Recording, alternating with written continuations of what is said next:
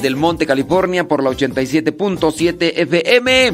Ahí estamos a través del video por el sistema Roku, Apple TV, Google TV y Fire TV. También por la aplicación de Guadalupe Radio y también por lo que son la página de guadaluperadio.com. Si usted quiere mandarnos un mensaje, un comentario, pues ya sabe, ahí a través de la aplicación de Guadalupe Radio, también si tiene una preguntita, bueno, pues se lo vamos a agradecer. Mándenos sus mensajes y sus comentarios porque son muy importantes para nosotros, a través de la aplicación, o si no, en nuestras redes sociales. Con el padre modesto Lule Zavala. Comenzamos.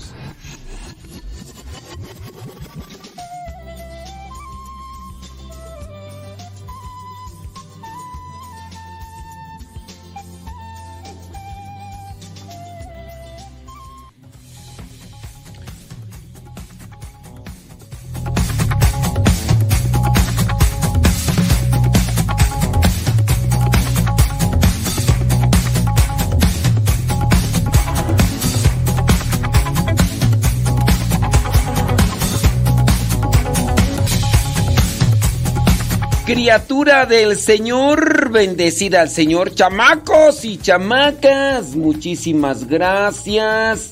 Qué bueno que están ahí ya en conexión con nosotros el día de hoy. Les mandamos un saludo a ustedes donde quiera que se encuentren y como quiera que se encuentren.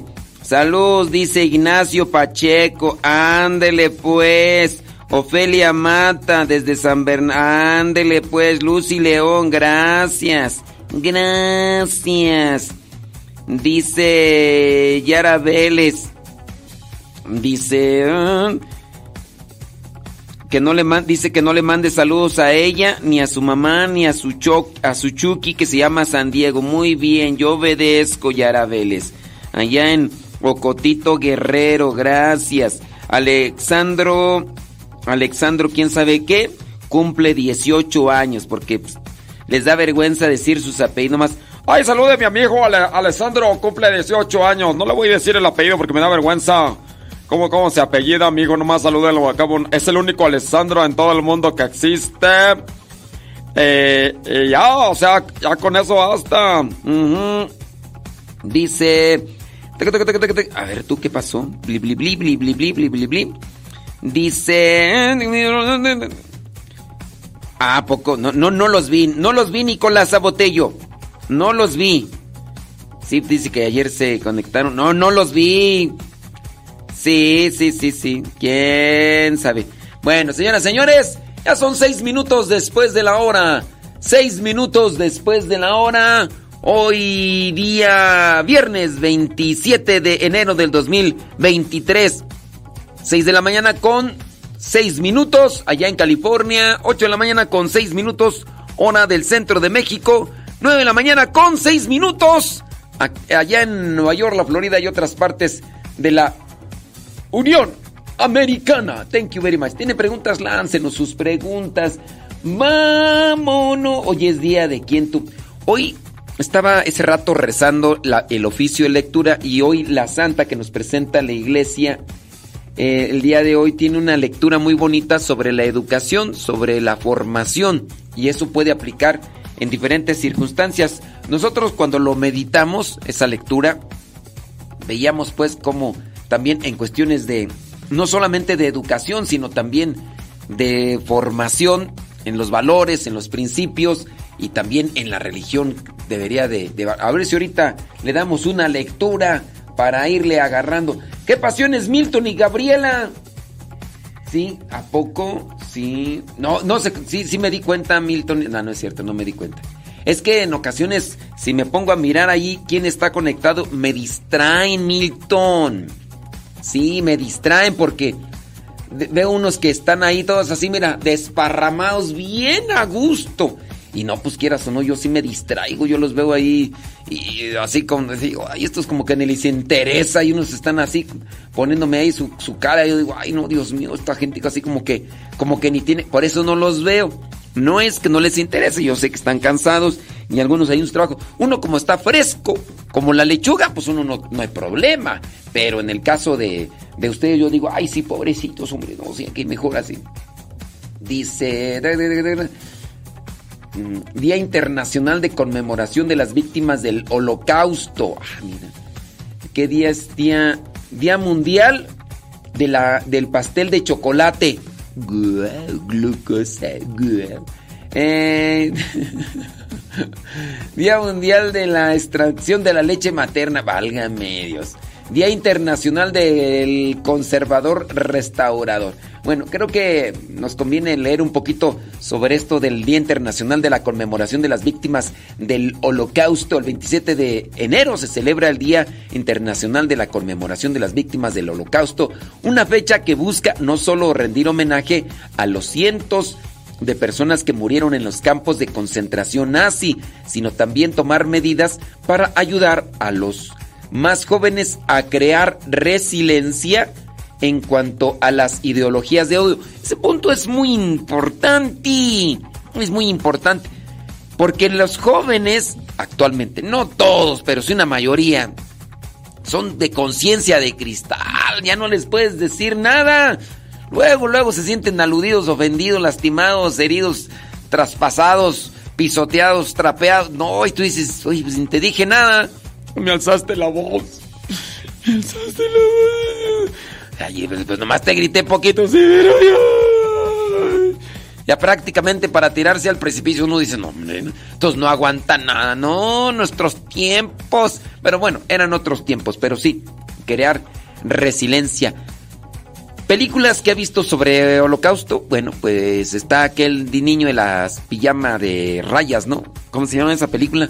Yo nomás miré una parte, no la miré, pero está ah, una película que incluso ganadora de, de los Óscares, que también ayudó a crear resiliencia, es decir, tener fortaleza ante los momentos de conflicto. La vida es bella.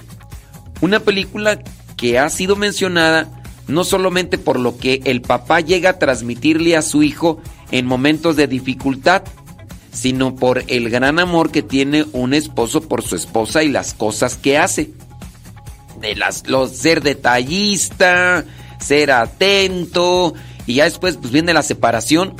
Si no la ha visto, échele un ojito, La vida es bella, una película ya muy antigua, ganadora de de algunos Óscares, no recuerdo. Creo que el actor que sale ahí, el italiano, que además es, eh, se dice muy católico y creo que pues tiene principios en su vida, varias veces incluso recientemente por ahí estuvo en el Vaticano y todo lo demás. Bueno, esa película de, de La vida es bella, sobre eso del holocausto, de, la, de los campos de concentración nazi. Santos, pues está San Maximiliano María Colbe, está Edith Stein, dos santos que murieron ahí en esos campos de concentración. Uno de ellos, Maximiliano, que se ofreció a morir eh, en reemplazo de un señor que tenía a su esposa y tenía a sus hijos y fue condenado a muerte. Y le dijeron, hey, espérate, si quieres yo me pongo en su lugar y él que se quede con vida porque tiene familia, yo no tengo a nadie. Ni... Y bueno, más cosas por ahí. Y en el caso de Edith Stein, que anduvo por aquí por allá y al final la agarraron junto con su hermana y se las llevaron ahí al campo de concentración. La lista de Schindler, también una otra película muy buena donde un personaje que es católico ayuda a los judíos y otras cosas más. ¿Ustedes cuáles han visto de los que habla de los campos de concentración? Platíqueme, cuéntime.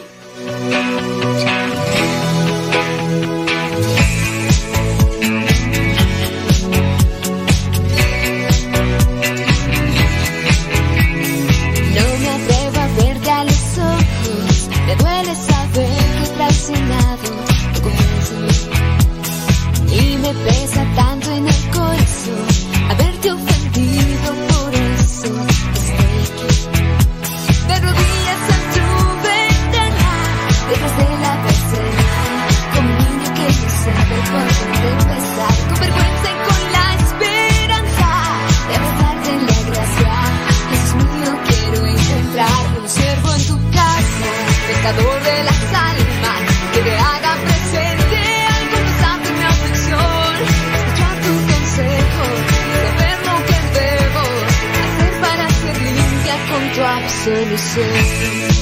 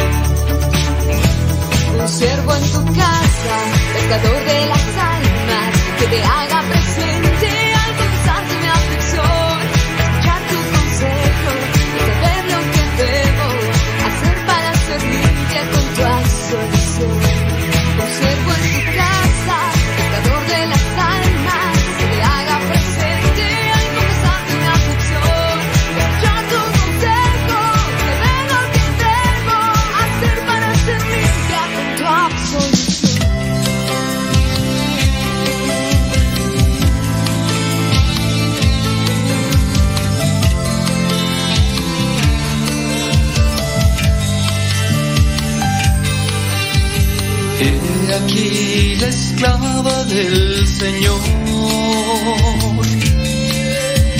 Hágase en mí según tu palabra. Y Dios se hace hombre, la eternidad se hace tiempo, y el Todopoderoso se... Mándenos sus preguntas a través del Telegram. Nomás póngale pregunta. Póngale pregunta. Para que nos manden sus preguntas por el Telegram, recuerden descargar la aplicación de Telegram y ya poner arroba cabina radio sepa. Arroba cabina radio sepa.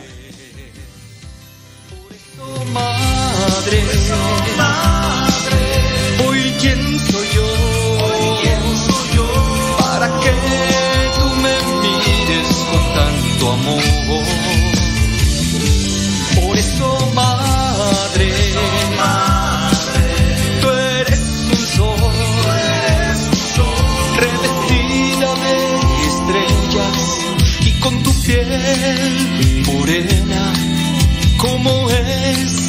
La piel de mi nación.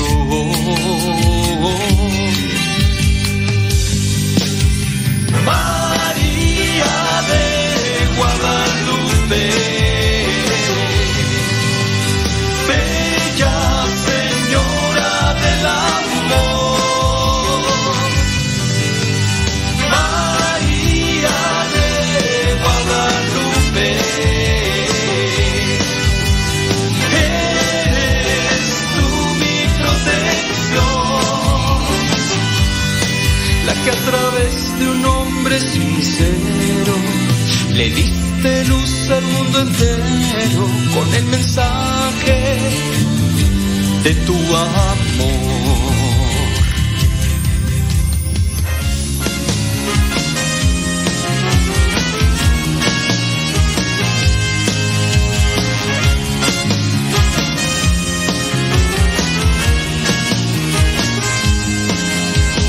He aquí la esclava del Señor. En mí según tu palabra. Y Dios se hace hombre, la eternidad se hace tiempo, y el Todopoderoso se hace frágil. Guayumi. Ya, ya se despertó Guayumi. A la chamba Guayumi. Pues no hay más. No hay más Guayumi. Pues hay que, hay que entrarle. Hay que entrarle. Llega una pregunta. Pregúntame hoy día viernes 27 de enero. Dice... Ok, muy bien, gracias. Eh. Dice bli. Ah, que muy bien, gracias. Déjame ver por acá. Pregunta. ¿Es correcto creer en los sueños? Pues depende de qué sueños tú. Si tienes, si sueñas que tienes ganas de ir al baño, sí tienes que creer, porque si no después vas a sentir bien calientito, calientito. O depende, ¿verdad? ¿Qué ganas? No vaya a ser de la otra y para qué quieres, mejor no. Sí, depende qué sueños. Dice, yo pienso que no. No, pues cada quien. Yo desde que me pasó a mí algo así que, que, que yo dije, ah, en el sueño. Oh, ya estoy en el baño. Sobre, suéltale. No, hombre, pues yo, de, a partir de allí yo sí, si sueño eso, yo sí creo y me levanto rápido, porque si no, ¿para qué quieres? Dice, dice, para mí. Ay, sí. Dice, padre, podemos creer en los sueños. Miren, ¿qué son los sueños? Los sueños solamente son un reflejo del inconsciente. Hay muchas personas que de repente, pues están así como que intrigadas porque soñaron algo raro a su vez y quieren saber su significado. Y yo les digo, si sueñas quizá a lo mejor con alguien que falleció, si sueñas con alguien que que a lo mejor está vivo y, y lo soñaste en la noche y hoy falleció, pues son ese tipo de conexiones a veces que se dan, pero no necesariamente es un don eh, sobrenatural que uno tiene, ¿no? A veces que se dan este tipo de circunstancias, añoranzas y pero así como que tú digas un poder sobrenatural o un don así de, de los sueños, está medio difícil. Que si uno sí quisiera, pues yo creo que una mayoría de nosotros quisiéramos tener un don especial, no sé, volar, eh, entrar a la mente de los demás o ver más allá de lo evidente, tener rayos X, no sé, no sé, no sé. Pero hay veces que uno se la pasa más añorando de ese tipo de cosas. En el sueño, sueñas.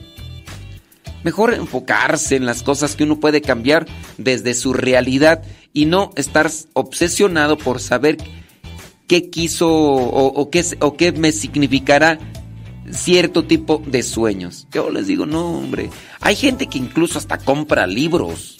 Digo, en vez de que ese dinero mejor lo utilicen para otras cosas. ¿Para qué? Hay gente que se dedica a escribir la interpretación de los sueños. ¿Qué significa soñar con moscas? Eso es algo que se inventó alguien. Lo interpreta que se le cayeron los dientes. Eh, ¿Qué significa soñar con culebras? ¿Qué significa soñar con excremento? ¿Qué y, y la gente se intriga y de repente se obsesiona y se mete en esas cosas y descuida un presente, descuida una realidad y yo por eso les diría mejor.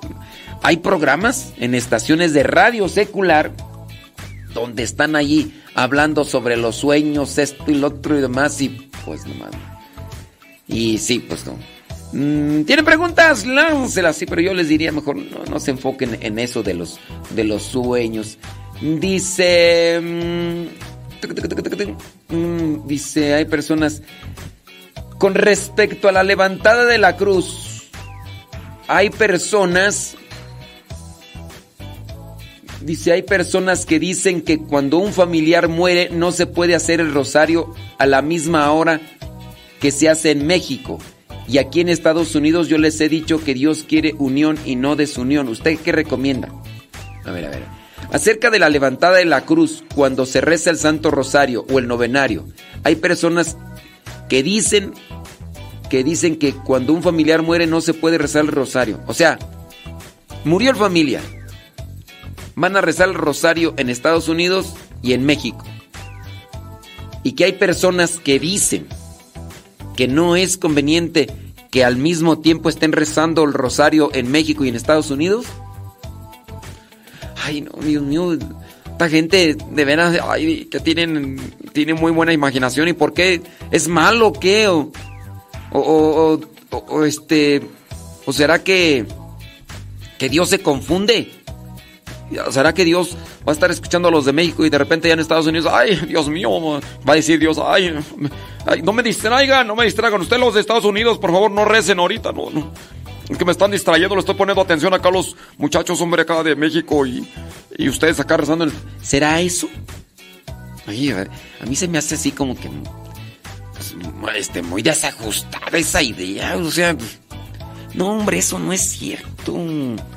Mientras más personas nos unamos en oración a la misma hora, y uh, dice, a la misma hora que se hace en México y aquí. Sí, eso está mal de la. No sé, es una idea así muy atropellada, muy. No sé, hasta se me hace así como que fuera de. de no sé, quién sabe por qué. Dice, unos también hacen la levantada de la cruz aquí en Estados Unidos y allá en México. O sea, que se levantan dos cruces eso está bien. Miren, eso de la levantada de la cruz, pues es solamente una devoción, es un signo. Son cosas que se hacen como recuerdo al... La, levantada de la cruz no tiene ninguna repercusión en, el alma de la persona que murió. No, no, no atenta contra su espíritu, contra su alma. No, no ofende a Dios. No. Eso, eso solamente lo piensan personas que piensan que eso sí tiene una repercusión en el alma de, espérate, no, no hay que levantar las dos cruces, porque ¿de, qué manera va a afectar al alma el hecho de que se levante? A ver, ¿qué es la levantada de la cruz? Para los que no sepan, son devociones en forma de recuerdo, pero también son oraciones, ¿no? La levantada de la cruz solamente es que en ocasiones donde estuvo el féretro, o donde así murió, ahí ponen una cruz, ¿no? Se reza nueve días y a los nueve días se levanta esa cruz o se quita esa cruz, que algunos hacen de cal, otros hacen de otros elementos, o ponen ahí una cruz, ¿no? Entonces, la levantada de la cruz es también el cierre de un ciclo de oraciones. Pero no tiene ninguna afectación espiritual el hecho de que se puedan estar levantando. Eso estriba, eso encaja dentro de lo que se le llama superstición. La superstición es creer que a nosotros nos va a afectar en lo material decir una cosa o hacer una cosa. En su caso, supersticiones así del, del mundo.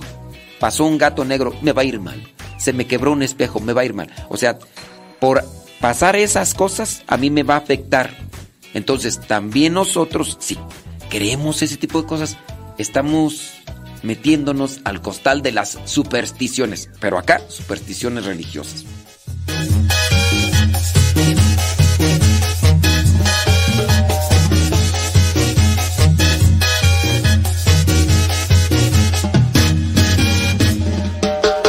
Baja y sube la 26 minutos después de la hora, mándenos sus preguntas si quieren, ya saben. Ahí en el Telegram, nada más póngale al principio pregunta. Y otra cosa, después no se agarre, mande y mande mensajes. Nada más mande eso de pregunta y ya para verla, para que se coloque en la casilla mm, de arriba. ¿Ok? Porque si mandan un- una pregunta después me mandan la pregunta y, ya después mandan otro mensaje después, otro mensaje después. ¿Cómo está, padre? ¿Cómo le ha ido? ¿Cómo, cómo le fue ayer? Eh. Y ya se me pierde esa. ¿Ok? Solamente yo le digo. Sí, eso ya vendría a ser superstición, criatura. Uh. Déjame ver aquí responderle esta persona. Ok, no sé si nos está escuchando. Ojalá y sí nos esté escuchando. Dice, ¿qué otra cosa tú por acá? Dice, eh, bli, bli, bli, Ah, ok, muy bien. Dice, mm, aquí en la comunidad a que asisto hay mucha discriminación. Mm. Ah, Muy bien, bueno, déjame ver acá. Pregunta. Oh. Pregunta, dice, eh, ¿qué hacer cuando cuando el Papa causa una confusión y no lo aclara? Como por ejemplo, miren, con respecto a esto de ser homosexual, mi pregunta, ¿ustedes vieron las noticias?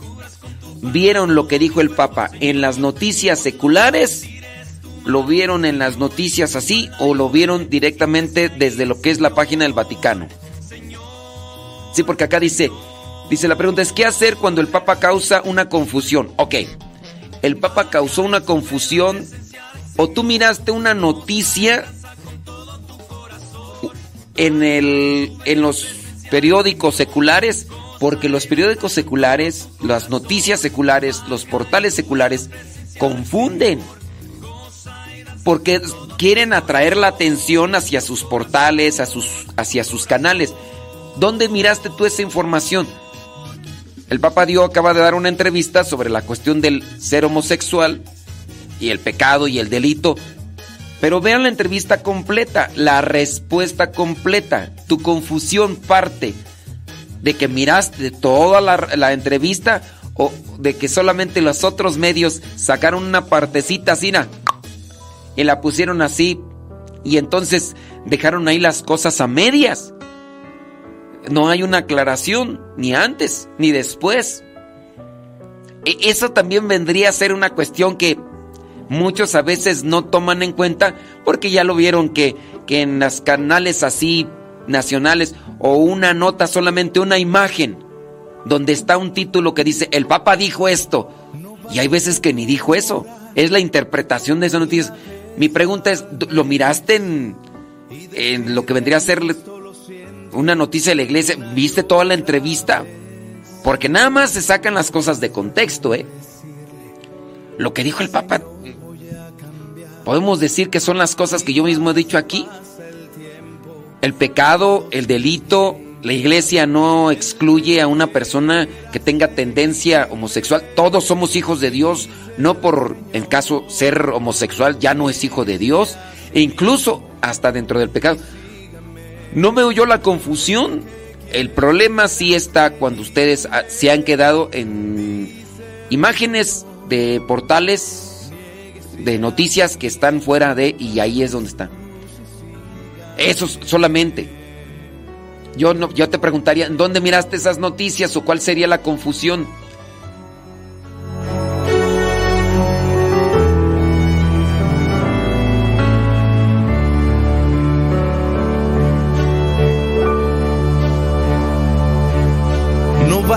con creer que Él nos ama tanto, que nos quiere como somos, sin pedir un cambio.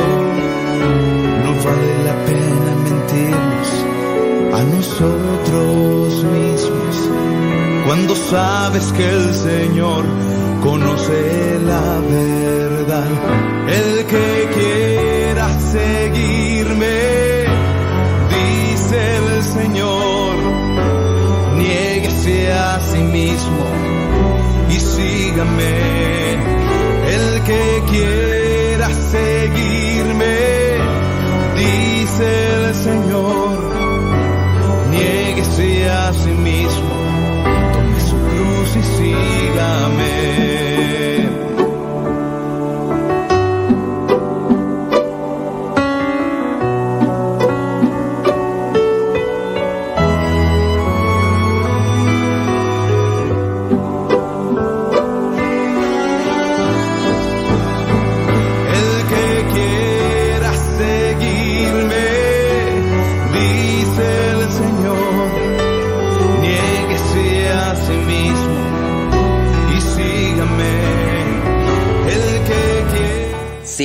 Sí, sí, sí. Ya son 32 minutos después de la hora. 32 minutos después de la hora.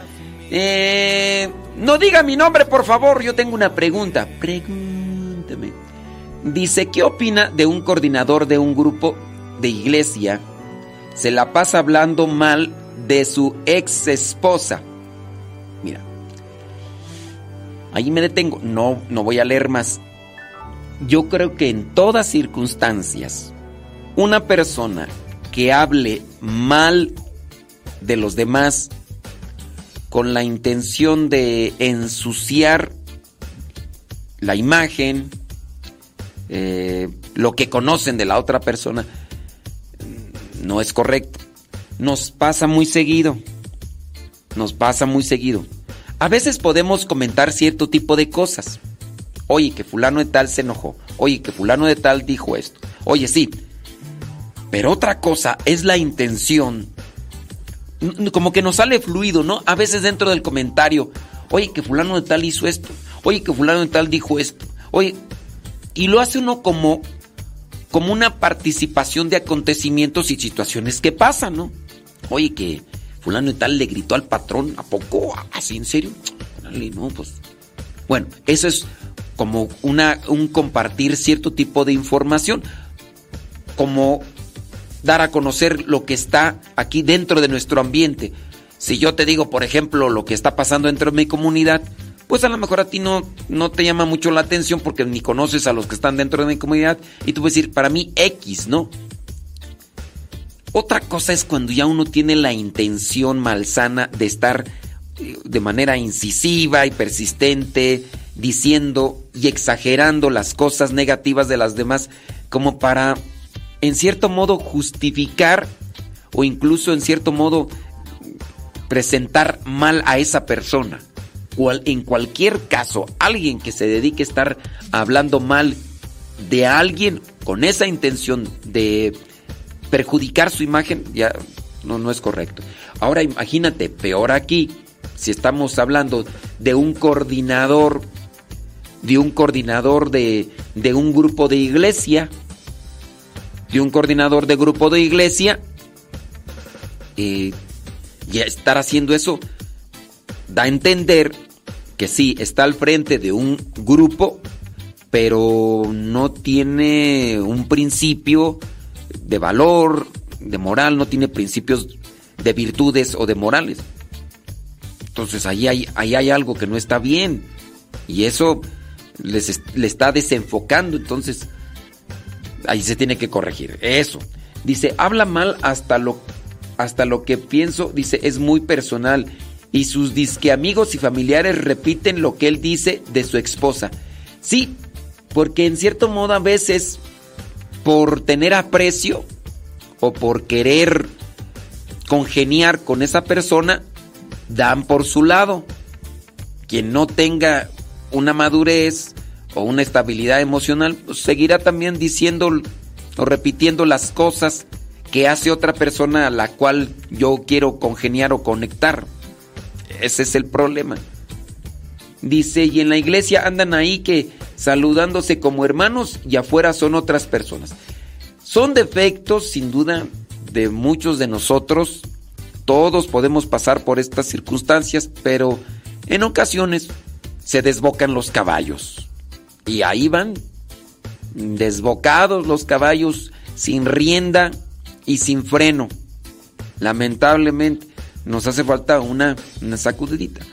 Y según, y según ese coordinador, quiere que el grupo crezca, pero la gente no llega al grupo por lo que han escuchado, lo mal que se expresa de sus... Mira, eh, cuando te expresas mal de una persona, no solamente es el expresarte mal, eso podría ser incluso una de, uno de muchos defectos que pudiera tener la persona. Si en nosotros florecen más los defectos, no habrá frutos en el apostolado. Los frutos en el apostolado se ven en la medida de nuestro crecimiento también espiritual y de nuestra entrega. Si hay defectos como esto de lo que vendría a ser eh, criticar y eso, pues obviamente no. Entonces sí hay que tener presente esas cuestiones que a veces a nosotros nos pueden estar ahí pasando. Entonces, pues déjeme ver por acá. Dice, y hemos visto que su ex se la pasa ocupada trabajando y cuidando de sus hijos. No, pues este... Pues mira, al final de cuentas ella se está enfocando en lo que es más correcto. Que en este caso, pues son, son sus hijos. Y si el esposo anda hablando mal de ella, pues, pues, está mal. Entonces, pues ojalá y...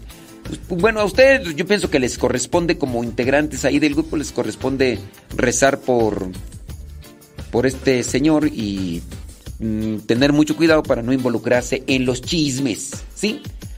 Ándele pues, dice por acá, dice, a mí no me ha contestado mi pregunta. A ver, ¿cuál pregunta es tú? A ver, ¿cuál pregunta es?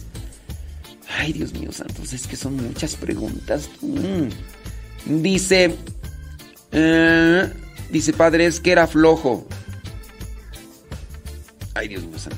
Déjame ver, dice, no diga mi nombre, porque hay unas personas que escuchan su programa que somos de la misma parroquia. Hablando del dinero que se recauda en las parroquias para las necesidades de la parroquia, en el caso del coro, cuando hay bodas y 15 años, le piden a los papás o padrinos que lleven dinero a la oficina. Igual si lo recibe el coordinador del coro, lo tienen que llevar a la oficina, porque ese dinero se recauda para necesidades del coro. Pero cuando el grupo del coro necesita algo, les dicen que no hay dinero. En este caso, mm, ¿qué pueden hacer el encargado del coro. Este, no sé, ahí es una cuestión eh, parroquial, no, no sé cómo ahí se, se, maneje la, situación. Mire, creo yo que con, este tipo de problemas de, grupos parroquiales tienen que platicar con quien corresponde, con el sacerdote encargado. En una parroquia está un sacerdote encargado que está al frente. Porque dirigirse solamente entre coordinadores y todo eso, pues a lo mejor igual cada quien hace lo que cree conveniente y, y pues nomás, ¿no? Entonces, pues que se dirijan ahí al, al, párroco y platiquen sobre este asunto. Eh, yo así no sé, como que medio entiendo que, que la iglesia cobra por lo del coro y que después el coro necesita ciertas necesidades y que van con el dicen que no hay dinero, pero cuando el coro necesita algo les dicen que no hay dinero. O sea que pareciera ser que el coro necesita algo, entonces van ahí a la parroquia, le dicen, oiga, este, necesitamos esto. No, fíjese que no hay dinero. Sí, eso es algo que tienen que arreglar con el, con el párroco. De ahí. Yo no sé cómo está aquí el asunto, es que se me hace, no sé de dónde sea, pero yo hasta donde he escuchado, los párrocos, mm, no, o en unas parroquias, hasta donde yo las que conozco, ¿eh? las parroquias, las capillas no toman lo que vendría a ser este dinero que se puede aportar a un coro parroquial, no lo toma la parroquia. me hace a mí como que medio así diferente. Yo del poquito tiempo que tengo, pues nomás del año 1998, pero es poquito tiempo. A mí no me ha tocado escuchar que en las parroquias agarren o tomen el dinero que se les da a los coros parroquiales por ese servicio. Así como que, a ver, los del coro parroquial no van a, no van a cobrar, échenme el dinero para acá. A mí no me ha tocado. Es lo primero, el primer caso que veo aquí. Puede ser que existan muchos, pero yo no los he visto. Pero eso sí tendrían que eh, acomodarlo con su párroco. Traten de platicar con su párroco, criaturas. A ver si pueden llegar a acuerdos y, y ver qué es lo que se tiene que hacer en estos casos, porque si no, no sé qué.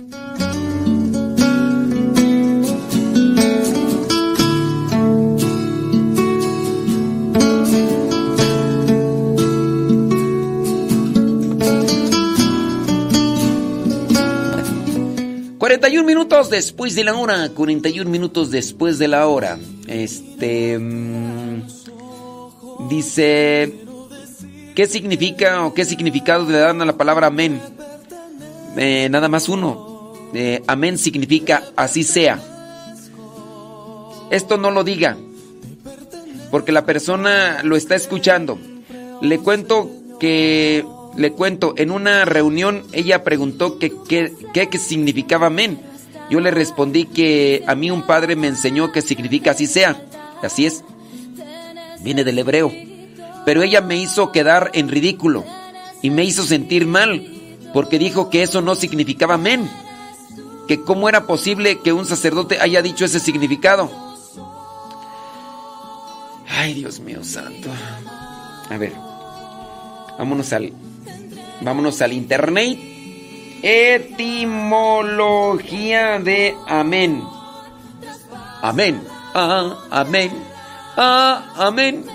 Ah, amén, amén, amén. La palabra amén viene del griego am. Significa es verdad o así sea. Viene del hebreo am y significa es verdad. Entonces el sacerdote dijo mentira y esta persona dice la verdad. ¿Ustedes a quién le creen? Digo, yo repito lo que dice el diccionario. Entonces, este, pues no sé, a lo mejor tú tienes un problema con esa persona y lo que quiere hacerte es humillarte y ridiculizarte y, y va a utilizar incluso la mentira y... Ay, yo no sé cómo... Dice, me hizo, quedar en ridículo y me hizo sentir mal porque dijo que eso, eso no significaba amén. Que cómo era posible que un sacerdote haya dicho ese significado. Dice, estoy en Estados Unidos. Bueno, ándele pues. Pregunta, consejo, no diga mi nombre. Eh, ¿Qué consejo me da para que no baje? ¿Para que no baje? Ay Jesús. Y hacer crecer mi espiritualidad después de haber sido parte de un grupo de parroquia y cómo hacer para que no afecte los comportamientos de los demás, más cuando son de la misma iglesia. Es que no le entiendo. ¿Qué consejo me da para que no baje y hacer crecer mi espiritualidad? Eh, sigue orando, sigue nutriendo tu fe, sigue conociendo más sobre la iglesia, eh, ser perseverante. No necesariamente estar en un grupo te hace crecer en espiritualidad, porque a veces los grupos se enfocan nada más en puro trabaje y trabaje y trabaje. Y a veces no crecen en espiritualidad. ¿Sí? ¿O no? A veces sí, bien activos, activos, y no hacen oración, no hacen meditación, no, no nutren su vida espiritual, ni siquiera toman clases para aprender de liturgia, de sagrada escritura. Entonces no pienses tú que por estar en un grupo ya aprendiste, ya creciste espiritualmente. Oh, tiene 20 años. Nomás tomó una vez su retiro cuando entró allí al dinámica matrimonial, cuando entró ahí ese grupo de no sé qué y ese retiro de no sé qué, y fue el único retiro. Y de ahí para allá puro sirve y sirve. Pues, pues te diré, este, qué bueno que trabajas, pero para crecer espiritualmente no es cuestión de trabajar, es que hay que alimentarse. Y pienso que tu concepción no, no, no, no está bien. Yo te adoro,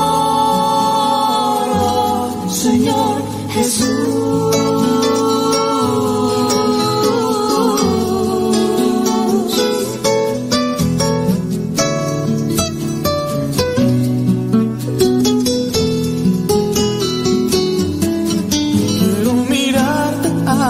Ojos, quiero decirte que te amo, te pertenezco,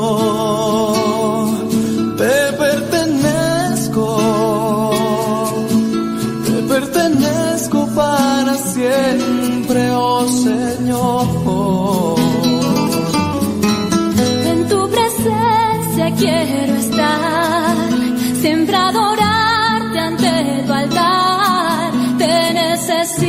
Señor, te necesito. A tiempo con el tiempo para que lleguen a tiempo. Son 46 minutos después de la hora. 46 minutos después de la hora. Entonces, este, mm, ¿qué consejo me da para crecer en mi espiritualidad? Pues miren, hablar de las cuestiones del espíritu nos conviene más meditar, reflexionar y orar. Si quieres crecer en espiritualidad, medita más, contempla más, reflexiona. Puedes hacerlo de manera individual o puedes hacerlo en comunidad. No vas a crecer en tu espiritualidad si nada más te la pasas trabaje y trabaje. No pienses que por estar solamente en un grupo ya creciste en espiritualidad, ¿no? Oh, es que yo estuve 20 años con este grupo. Pues sí, pero pues nada más andaban haciendo rifas, andaban vendiendo en kermeses, andaban ahí este ayudando en la liturgia o andaban, pero no te alimentabas, ni meditabas, ni orabas. Cuando hacían oración te quedabas ahí todo dormido, todo dormido. Es un no para crecer en espiritualidad, es decir, crecer en el espíritu, uno tiene que meditar, reflexionar, orar. Y uno tiene o puedes leer libros de espiritualidad también para acomodar pensamientos, ideas, comportamientos. ¿Eh? Déjame ver por acá. Dice, no me ha contestado mis preguntas. Bueno, ya te contesté todas. Una vez escuchaste, porque luego ves que no escuchan. Ay, Dios mío santo. Bueno, no, nomás yo espero porque ahí me dejó como en visto. No es que ahora me diga, ay, vuélvame a responder mis preguntas porque no escuché. Dice, ¿cuántas veces se puede casar? Mm, pues depende. pues si pues te casas y se muere, te puedes volver a casar. Te casas y se muere, te puedes volver a casar. Te casas y se muere, te puedes volver a casar. ¿Cuántas veces se puede casar? Pues, las que tú quieras, siempre y cuando tu pareja fallezca Entonces, está medio difícil decir, solamente se pueden casar siete veces, ¿eh? Si se les muere siete veces la esposa, ya no se pueden casar, nomás siete veces. No. Dice, aquí en nuestra diócesis, una mujer muy cercana y servidora de nuestra iglesia se ha casado dos veces de blanco. La primera fue eh, anulada por el Vaticano. Ave María pues Miren, no son anuladas por el Vaticano. Ténganlo ustedes así, para que lo sepan, ¿no? No son anuladas por el Vaticano. Em, y no es que sea, no es que sea una boda anulada. Solamente se investigó y fue inválida. No son anuladas las, las, los matrimonios. Brincos dieran, ¿verdad? Ustedes. Miren, lo que pasa es esto. Eh, eh, veo que eres hombre y no sé si sepas de fútbol. Eh, si conoces un poco de fútbol, en soccer, en el fútbol cuando se juega así oficialmente con todas las reglas, ¿no? Hay algo que le llaman fuera de lugar. En el fuera de lugar, aunque la pelota haya entrado en la portería, si, si había algo, eh, eh, si había cruzado la línea, se le llama fuera de lugar. El, jugador estaba un paso, un paso o sea, ni siquiera estamos hablando de metros, no. Eh, un paso, el, el pie, estaba el pie fuera de esa línea, fuera de esa línea donde debe de estar. Y entonces ese pie estaba fuera de esa línea. Con ese pie afuera hace inválido el gol, aunque tú hayas visto que el balón entró a la portería. Y por eso se hace, se invalida el gol. En, el, en los sacramentos igual sucede. Cuando algo falló, cuando algo no se hizo conforme a lo que se tenía que hacer, se declara inválido el matrimonio o cualquier otro sacramento. Acuérdense, voy a repetir esto aunque ya se ha mencionado. Hace que un año, dos años, a un sacerdote se le ocurrió mirar el video del recuerdo de su bautismo, cuando lo está bautizando un diácono. El diácono, gringo por cierto, no dijo la oración que se hace para que sea efectivo el sacramento. La fórmula. No hizo la oración. Hizo otra cosa que se le ocurrió a él. Por lo tanto, ese no fue bautismo. Entonces no quedó como tal. El sacerdote, al darse cuenta que entonces no fue bautizado, porque el sacerdote, el diácono no utilizó la fórmula, aunque le haya echado agua y lo que tú quieras, lo hayan puesto vestido de blanco y todo, pero el sacerdote, el diácono no dijo esas tres palabritas. La fórmula es yo te bautizo en el nombre del Padre, del Hijo y del Espíritu Santo. Amén. Esa es la fórmula. Si el diácono no dice eso, dijo otras cosas y estaba grabado en el video, lo que da a entender entonces que no se realizó bautismo. Ay, pero eh, lo llevamos a catedral, ahí estaba el diácono. Pues sí, así lo hayas llevado a la Basílica de Guadalupe. Y entonces, ¿qué pasó con ese sacerdote y otros más que entonces ni la confirmación, ni la primera comunión, ni en el caso la ordenación sacerdotal eran válidas, porque no estaba bautizado. Y después tuvieron que bautizar a ese sacerdote. Tuvieron que darle el sacramento de la confirmación y tuvieron que darle nuevamente el sacramento de la ordenación. Y lo peor, todas las todas las confesiones que hizo el sacerdote no fueron válidas. Todos los matrimonios en los cuales estuvo tampoco fueron válidos. Oh, se armó un caos en esas diócesis. Todo por un diácono permanente que hizo lo que se le vino en gana por sus pantalones y todo. Y ahí está el caos. Lo mismo sucede también en el matrimonio. Para el matrimonio tienen que llevar varios elementos.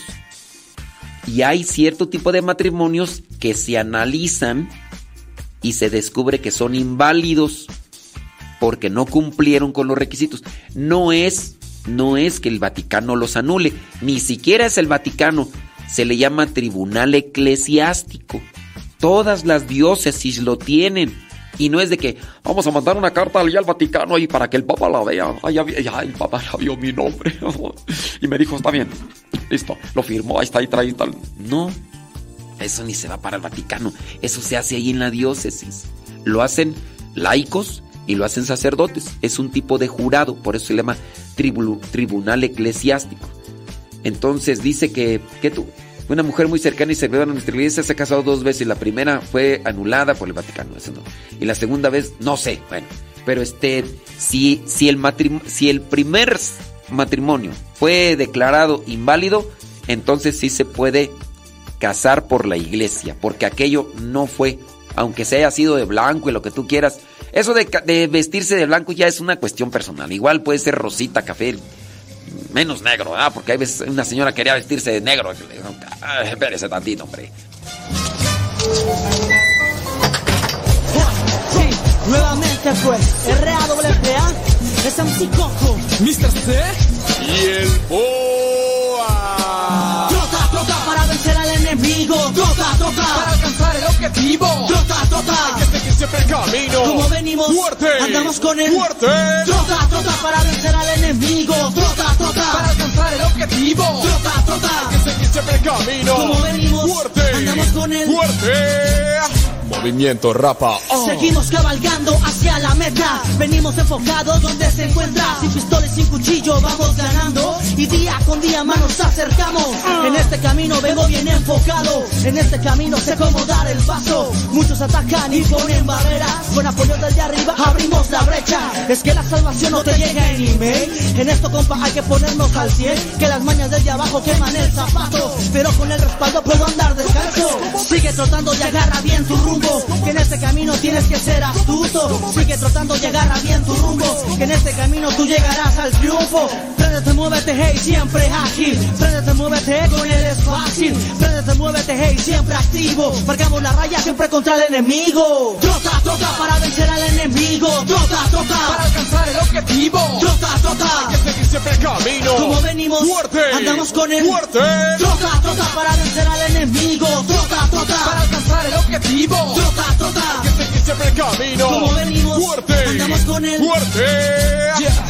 Y yo entro, no muy rápido ni llegando a lo lento, haciendo lo mío como siempre, buen concepto. Hay que apresurarse, solo ser constante, siguiendo el camino sin dejar el objetivo. Siempre para adelante hay que ser perseverante. En él hay barreras y hay que superar. Así como caes, te puedes parar. Dale gracias a Dios y sigue tu caminar. Y no corriendo, sino trotando. Así todas tus metas irás alcanzando. Me encuentro cantando, a él alabando. Anda mi hermano, alzando las manos. 56 minutos después de la hora. 56 después, después de la hora. Bueno, este, ya le respondimos ahí a esta persona. Entonces, sí, hay cierto tipo de relaciones que no fueron matrimonios válidos.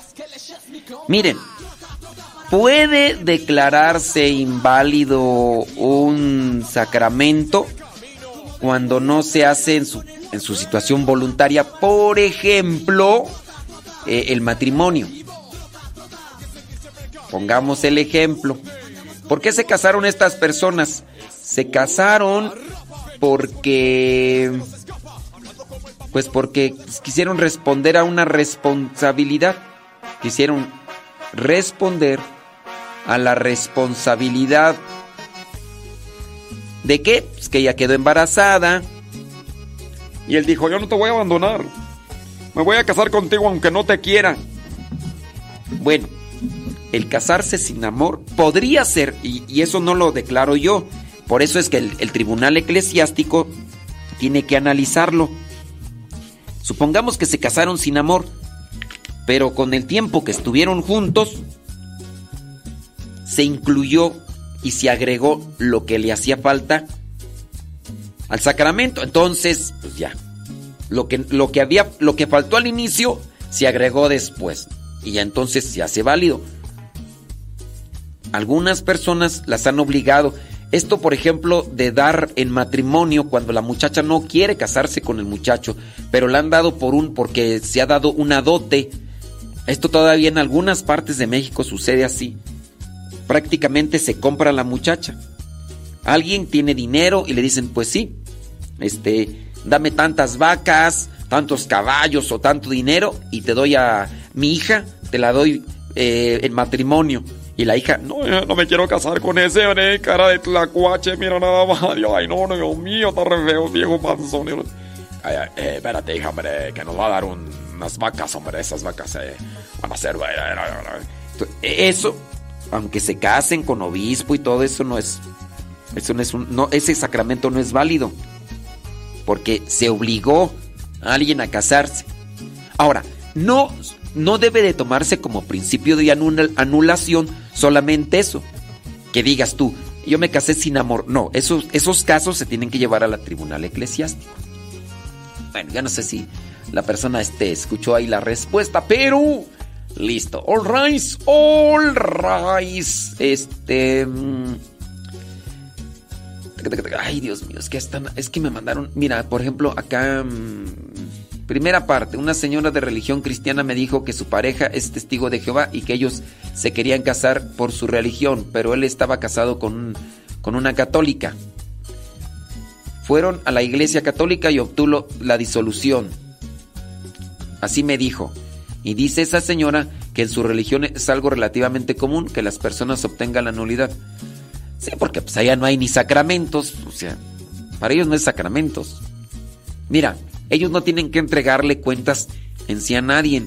Hablando de los testigos de Jehová, hablando de los cristianos evangélicos, ellos no, no tienen una estructura, es más, no tienen ni superiores, no tienen dirigentes. Si bien el pastor puede estar al frente de la comunidad, pero no tiene ninguna, norm- ninguna norma, no hay, no hay un derecho eh, o un catecismo, no hay nada, o sea, el hecho mismo de que se presenten ahí, ellos pueden hacer y deshacer un montón de cosas.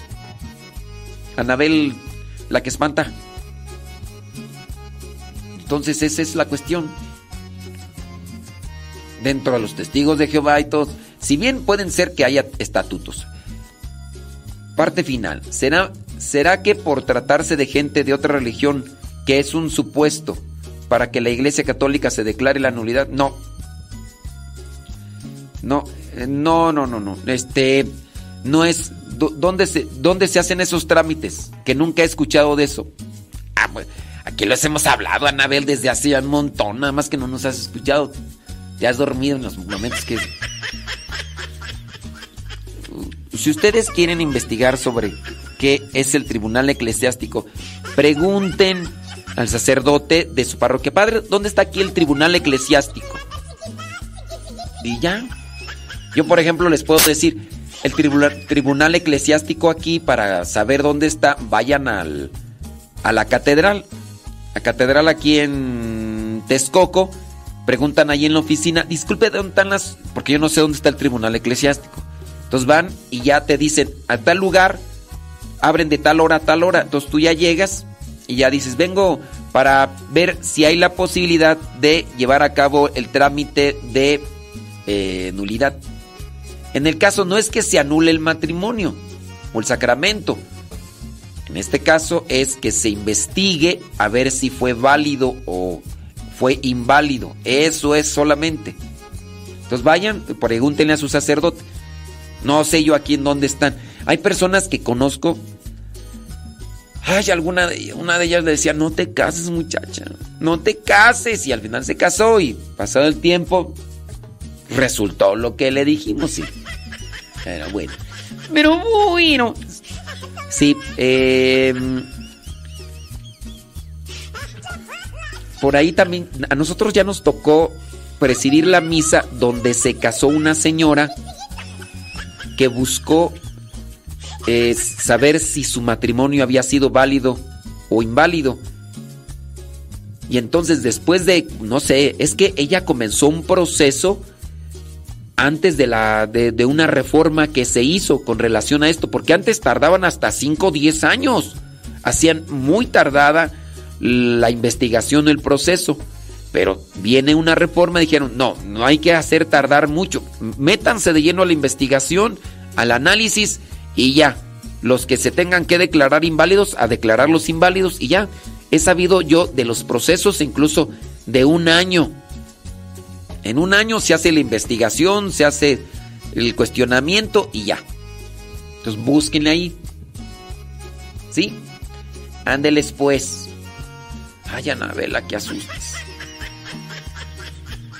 Sí, pero no es de que digan, ah, es que ya se, ya se cambió de religión. Ay, pues dale la nulidad, hombre, acaba de todas maneras. No. No, no, no. Otro de los casos, por ejemplo, donde se da eh, invalidez es cuando se casaron por apariencia. Sí. Pues para que ya no le dijeran nada. Para que ya no le echaran carrilla. Entonces se casó y pues ya no. Ándele pues, hombre. Gracias por estarnos acompañando. Dice... Eh, ándele, ay, Anabela, que es... Sí, ay, Ana Velázquez. Oiga, pues el día de ayer estuvimos con con unos matrimonios a través del Zoom, Zumba, estuvimos en, en la Zumba. Sí. A ver, miren, por ejemplo, eh, ustedes están haciendo el comentario que dicen que sí les resultó confuso lo del Papa. A ver, ¿cuál es tu confusión? Porque no puedo yo lanzarme así a querer desconfundir lo que no sé que es confusión para ustedes. ¿Cuál es tu confusión? A ver, díganme cuál es su confusión con relación a lo que dijo el Papa. Eh, para las personas ahí que me están ahí preguntando. Dice, la noticia la vi en una cadena de televisión de aquí de Estados Unidos. Una reportera lo entrevistó y como le dije, para mí y muchas personas católicas no es problema alguno, pero para muchos hermanos separados nos atacan mucho. Sí, porque ahí ellos eh, quieren, si quieren buscarle a Hilton, dice, y así también muchos católicos se lo creen, y es que eh, el Papa no dice que es pecado, solo dice que no es delito. Ahí la confusión. Miren, el Papa sí dice que es pecado. No es delito, pero sí es pecado, sí dice. El Papa no dice que es pecado. Bueno, a mí me tocó ver el video donde dice, no es delito, pero sí es pecado. Pero ojo, también es pecado no tener caridad.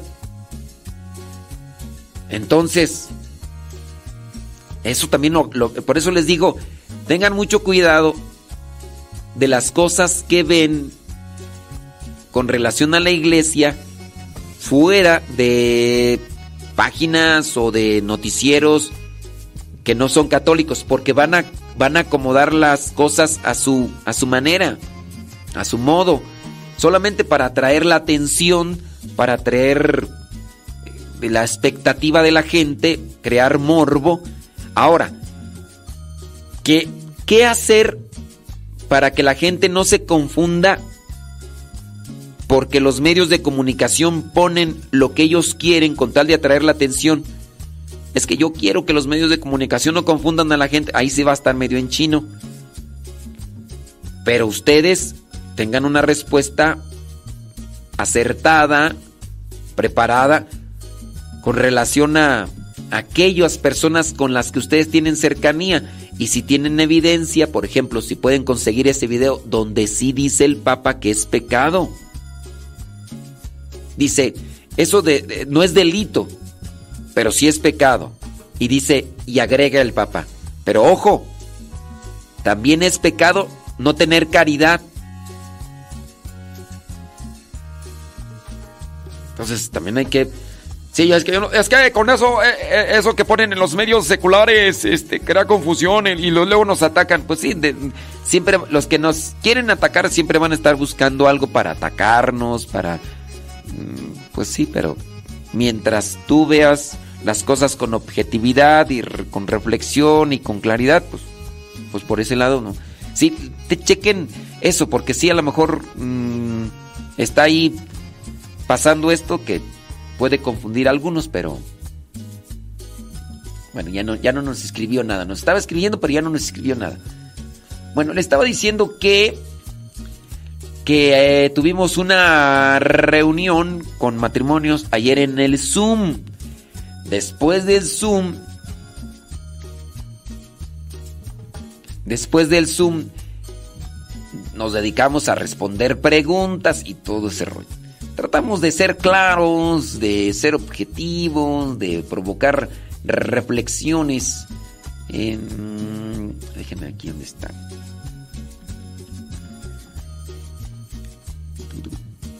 Ándale, aquí está. Bueno, les, les vamos a poner una parte. Les vamos a poner una parte de lo que estuvimos compartiendo ayer en el Zoom. Es diferente. Es diferente porque ustedes escuchan el audio, pero bueno, acá en el Zoom ustedes me están viendo en video y yo veo a ustedes que se están durmiendo ahí en el Zoom. Están allí todos acostados, otros están allá viendo televisión al mismo tiempo, otros están ahí platicando ahí con el esposo y me están pelando.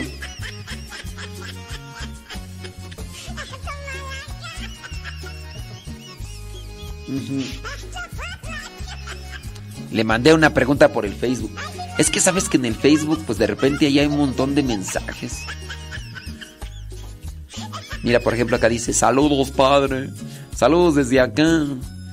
Eh, le envío un cordial, afectuoso saludo.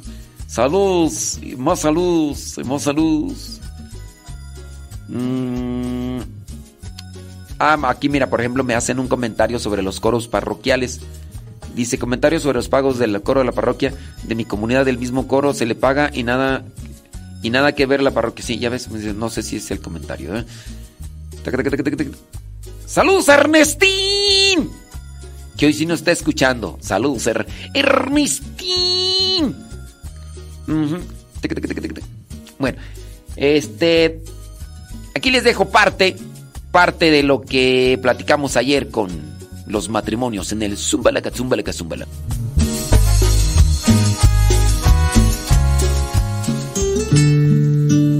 Si ustedes se quieren reunir este grupo de matrimonios, al ratito les digo, nomás dejen que pase esto y les digo cómo se pueden unir. Hechos, Hechos 22, versículo 3 en adelante. Y miren, eh, es un pasaje que a lo mejor lo hemos reflexionado, puede ser en algún momento, este pasaje nos presenta la conversión de una persona, en este caso hablamos de San Pablo. San Pablo eh, tuvo una conversión, sabemos que él estaba dentro de, del ámbito judío, no podemos decir que era un pecador, pero sí podemos decir que no estaba haciendo la voluntad de Dios.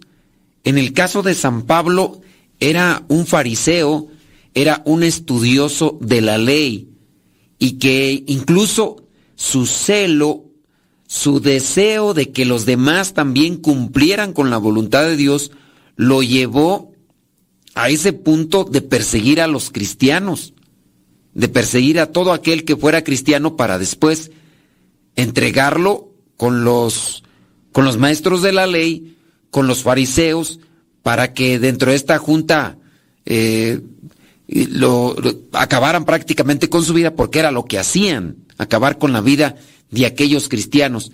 Aunque San Pablo no directamente acabó con la vida de ellos, pero sí indirectamente. Pero él, en su modo de pensar, creía que estaba en lo correcto.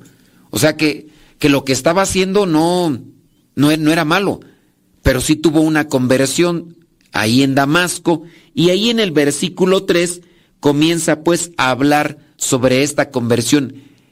Y yo, dentro de lo que pienso para ustedes como matrimonios, tanto como lo que vendría a ser para mí, necesitamos estar siempre en conversión. Miren que si nosotros creemos que ya estamos convertidos, pues nos hace falta todavía mucho. Yo creo que nadie, nadie puede decir, ya estoy totalmente convertido. Estamos o deberíamos estar en ese proceso todos. ¿Y qué pasa si yo no estoy convertido?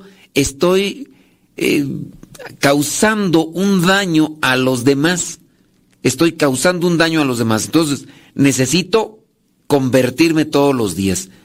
Yo causo un problema, causo una obstrucción en el avance de la sociedad, de la familia, por no convertirme, porque estoy estancado, entonces necesito conversión. ¿Conversión a qué? Conversión a Cristo. La sociedad está mal porque no nos hemos convertido a Cristo. Y también incluso los que podemos estar dentro de las cosas de Dios, no estamos convertidos a Cristo y por eso cometemos nuestros errores y equivocaciones. Unos cometen más, otros menos, unos de un color, otros de otros. Todos tenemos errores, todos. Y así igual alguien podría fijarse más en errores que quizá causan más daño son más estrepitosos o son más escandalosos.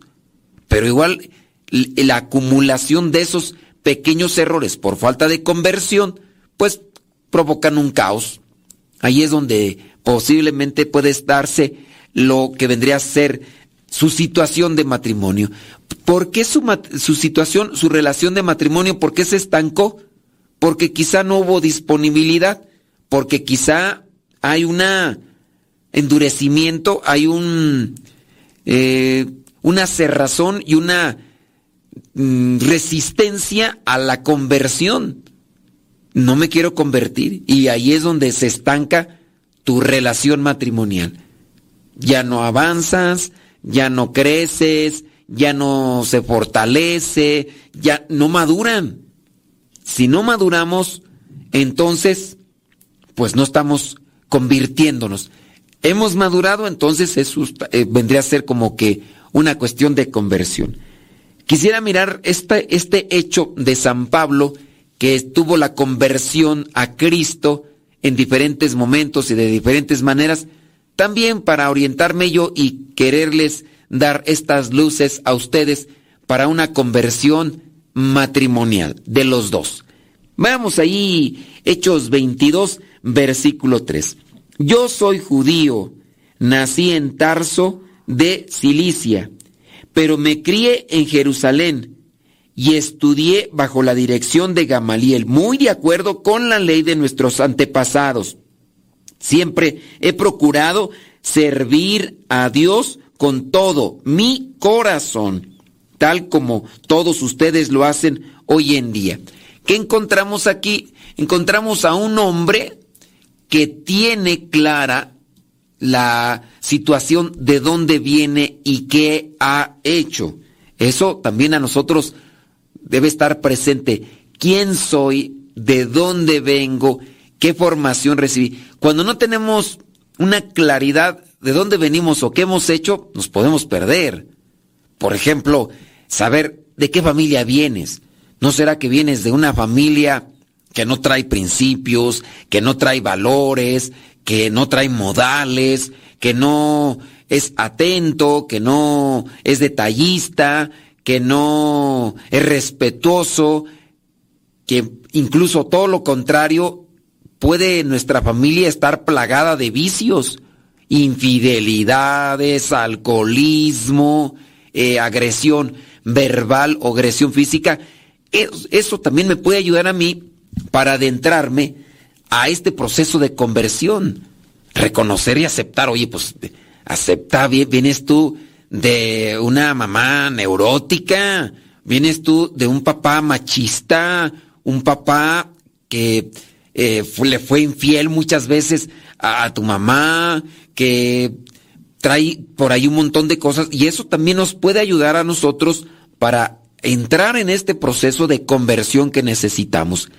Pablo, San Pablo, Saulo, en este caso, porque todavía es Saulo, Saulo está haciendo una, un reconocimiento de dónde viene él, qué es lo que ha hecho. Versículo 4. Antes perseguía muerte a quienes seguían este nuevo camino y los arresté y metí en la cárcel, ya fueran hombre, hombres o mujeres. Aquí Pablo ya reconoce sobre lo que vendría a ser su formación, su actitud, su conducta. En el caso, él, dentro del plano judío, él dice que servía a Dios con todo su corazón, pero también viene a reconocer y aceptar lo que hizo ante un pueblo, el pueblo cristiano. Aquí recordemos que está presentándose Pablo y hay muchas comunidades que nacerán por su predicación y reconoce cuando está iniciando, sí, la regué. ¿Saben? Yo arresté y metí en la cárcel hombres y mujeres. Yo no tenía compasión. Yo, si eran cristianos, van para la cárcel. Versículo 5. El jefe de los sacerdotes y todos los ancianos son testigos de esto. Ellos me dieron cartas para nuestros hermanos judíos en Damasco y fui allá en busca de creyentes para traerlos aquí a Jerusalén y castigarlos. Para entrar en este proceso de conversión también es necesario aceptar y reconocer las cosas malas que hicimos. No podemos avanzar en nuestra conversión si siempre nos estamos justificando o siempre estamos queriendo echar la culpa a los demás, o estamos queriendo mirar más los defectos de otros y no los míos, o el hecho mismo de quererlo ocultar mis defectos. Porque eso sucede, ¿no? Me están diciendo mis defectos y ¿qué pasa? Me enojo, me disgusto. Ah, como, tú no, como, si tú no tuvieras defectos. Ahora resulta que aquí tengo conmigo la Madre Teresa de Calcuta, ¿no? Tú, tú no pecas, tú, tú no tienes errores, tú no tienes...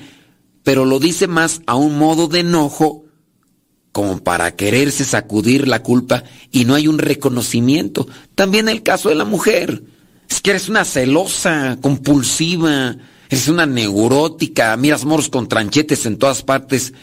Ah, ahora sé que ya no puedo defender lo mío, ya tú quieres hacer todo. Acepta que tienes también esos errores para que puedas. Entonces, si no hay reconocimiento de nuestros errores, si no hay aceptación, aceptación, hice esto, dice San Pablo, hice esto. Eh, buscaba los, y los metía en la cárcel, no importa que fueran hombres y mujeres. Eso se llama humildad, eso se llama sinceridad. Sin humildad, sin sinceridad, sin la sinceridad, no se avanza en la conversión. Tengo que tener humildad en el reconocimiento. Debo tener sinceridad para saber de mis defectos y aceptarlos. Transparencia. ¿Hiciste esto? Dilo, sí o no lo hiciste.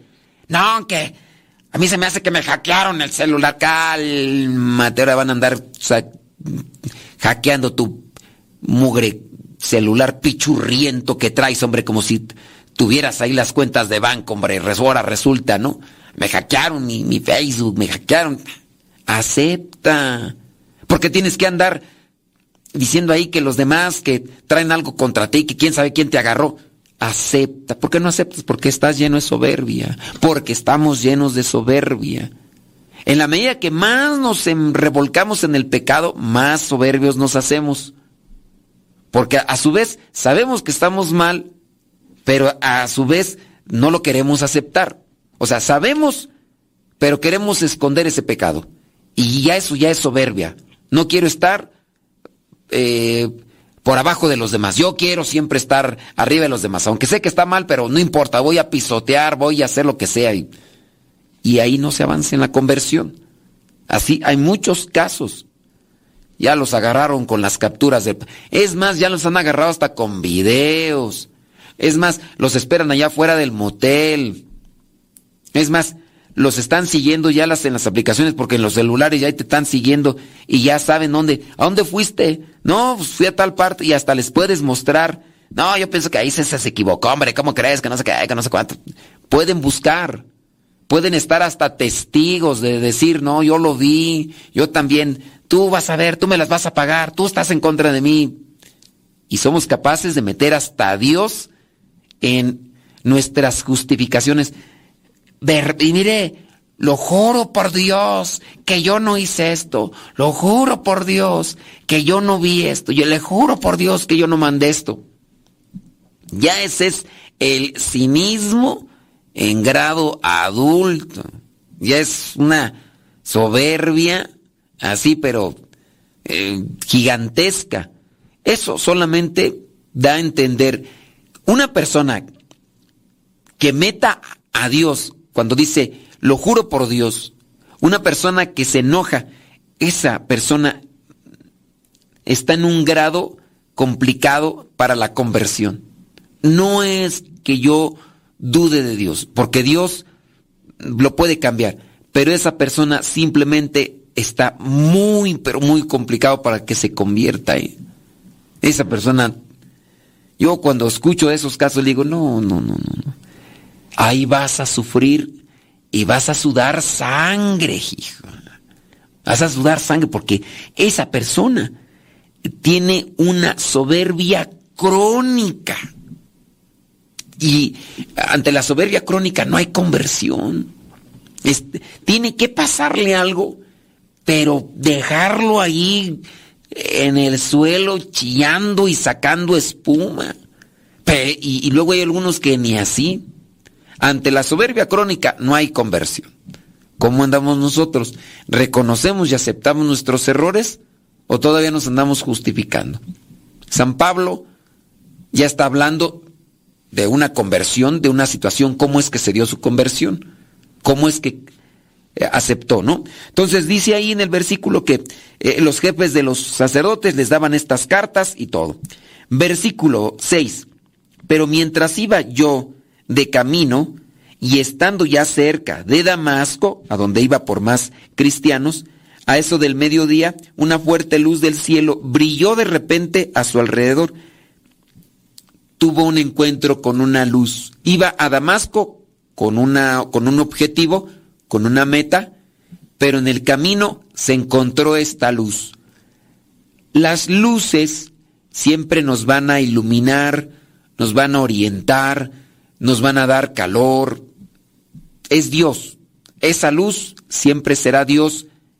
Esa luz puede ser Dios manifestándose en una predicación, en un retiro, si tú quieres hasta en una reunión Zoom. Esa luz te hace ver. Esa luz puede ser el Evangelio explicado, puede ser la hora que fuiste a la hora santa, a la oración, puede ser la homilía que escuchaste en la misa, puede ser un programa de radio, eh, un, un podcast, puede ser una imagen. Sí, te iluminó, pero vienen otras cosas. Entonces, en el camino siempre encontramos luces, siempre encontramos luces. Nada más que a veces nosotros, porque estamos tan ciegos por la soberbia, que no vemos esas luces. No te sale a lo mejor, te, va a salir un compañero de trabajo, miraste una película, eh, Quizá a lo mejor tu niño, tu niña te están diciendo, tu mamá, un hermano, un primo, ves algo, son luces que salen a nuestro camino. Y podemos ahí captar algo. Dice ahí entonces que una luz muy fuerte, dice, estando ya cerca de Damasco, a eso del mediodía, una fuerte luz del cielo brilló y de repente, de repente a mi alrededor. Aunque era mediodía, esa luz era más fuerte que incluso el sol, la luz de Dios. Y caí al suelo. Y oí una voz que me decía, Saulo, Saulo, ¿por qué me persigues? Pregunté, ¿quién eres, Señor? Y la voz me contestó, yo soy Jesús de Nazaret, el mismo a quien tú estás persiguiendo. Los que iban conmigo vieron la luz, pero no oyeron la voz del que me hablaba. Yo pregunté, ¿Qué debo hacer, Señor? Bueno, encontraste la luz, la distinguiste, caíste en la cuenta. Aquí dice que, que se cayó. Algunos dicen que se cayó del caballo, ¿no? Pero aquí solamente dice que cayó al suelo. Tú caes en la cuenta que es Dios que te está hablando o no te cae el 20 como dicen ahí en mi rancho. No te cae el 20. Bueno, si tú caes en la cuenta que es Dios que te está hablando, ponte a hacer oración. Cuando las luces de Dios salen en nuestro camino, cuando nosotros caemos en la cuenta de que es Dios el que nos está hablando, lo que sigue es hacer oración.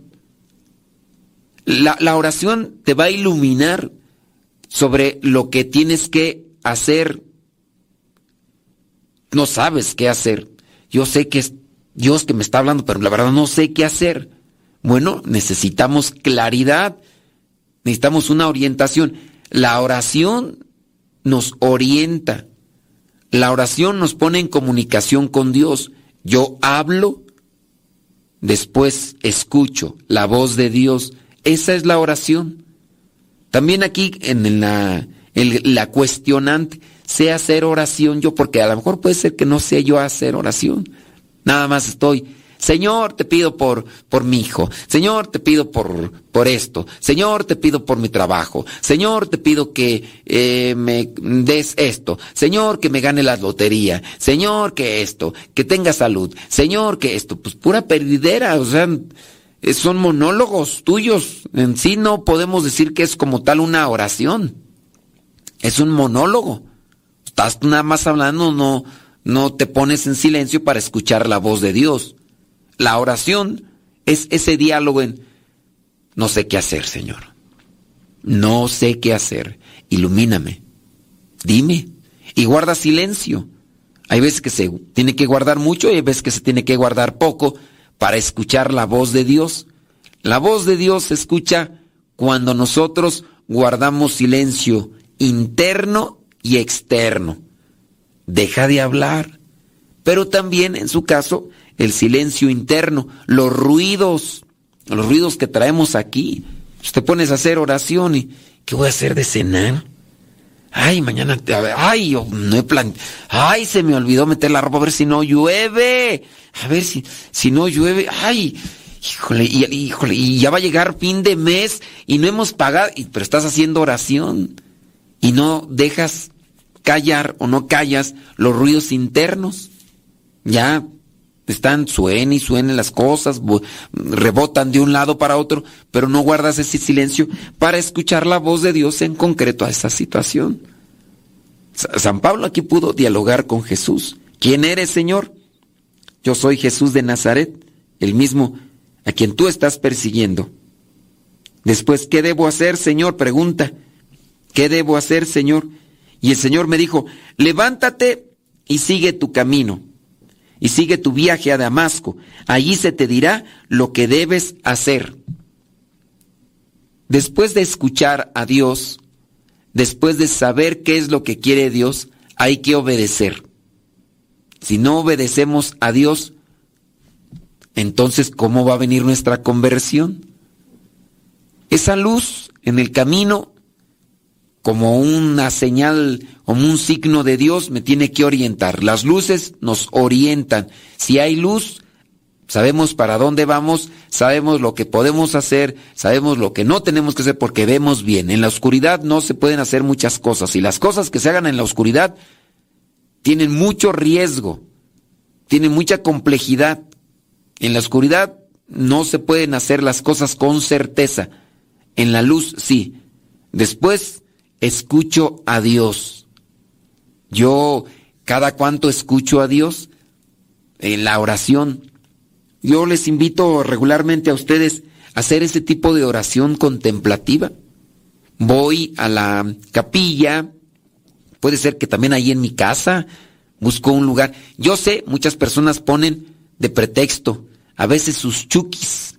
Esos chukis que están ahí brincando de un lado y otro y por eso es que muchos de ustedes a veces ni ponen atención a las cosas que estamos diciendo porque hay los gremlins que están allá a un lado ya corren para allá, ya gritan para acá y no los dejan estar a gusto y ya llegan a pedir esto, ya llegan a pedir aquello, ya se están ahí desgreñando, ya se están ahí y no los dejan a poner atención en algo que, que puede ser fundamental para tu vida espiritual. Pero los momentos de oración en silencio van a ser fundamentales. Es como dejar que se aplaquen las aguas, porque las aguas están todas revueltas y no ves con claridad. Bueno, busques momentos de silencio. En la mañana o en la noche hay que buscarlos.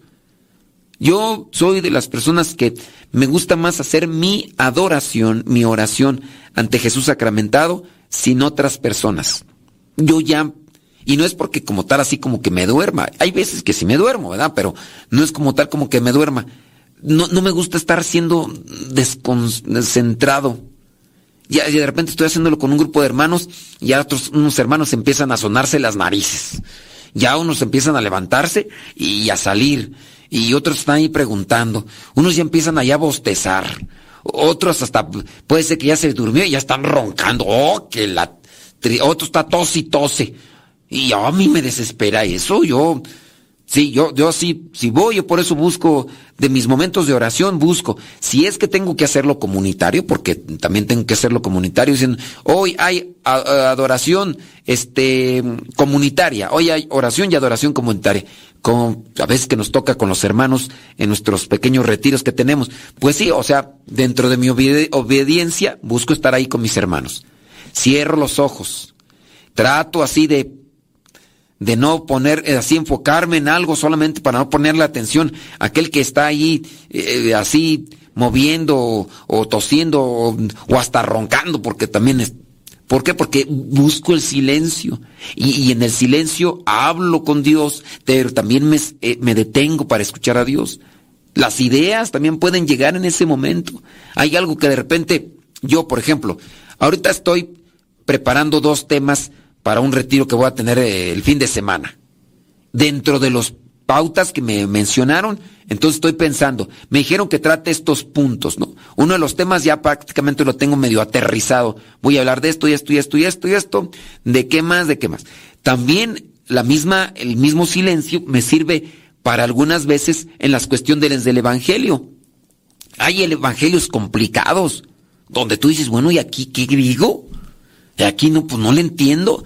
Y sí, hay veces que yo busco por aquí, por allá alguna idea que me pueda así como que despertar otras ideas y, yo encuentro y digo, mm, los otros curas que escribieron estas homilías están igual que yo, no sabía ni qué decir. Y, y así, pero a veces en el silencio, a veces en la contemplación, me viene un chispazo y de ahí se desencadenan las ideas y hasta después, hasta el tiempo me sobra ahí porque digo, no, ya, porque solamente me lo piden de unos cuantos minutos, hasta aquí llegó. Pero eso por el silencio. Hay que escuchar a Dios para saber qué debo hacer. Después, cumplir su voluntad. Muchas personas han quedado a la mitad de su conversión porque no hacen lo que les pide Dios. Ustedes pueden escuchar la voz de Dios no solamente en la oración, también la escuchan en dónde. La escuchan en la confesión. Ustedes van a confesarse. El Padre les dice, haz esto, deja de hacer esto. E incluso hay veces que hasta les ponen penitencia. Y hay algunos que no le hacen la penitencia. ¿Por qué? Por distraídos, por dejados, porque se les olvida y ya no, ahí también dejan de usted no son obedientes a Dios. No, no somos obedientes a Dios. Dios nos está pidiendo algo, ya sea por medio de esto, ya sea por medio de aquello, de la oración, eh, y lo, me dicen que lo tengo que hacer y no lo hago. Y por eso no avanzo en la conversión.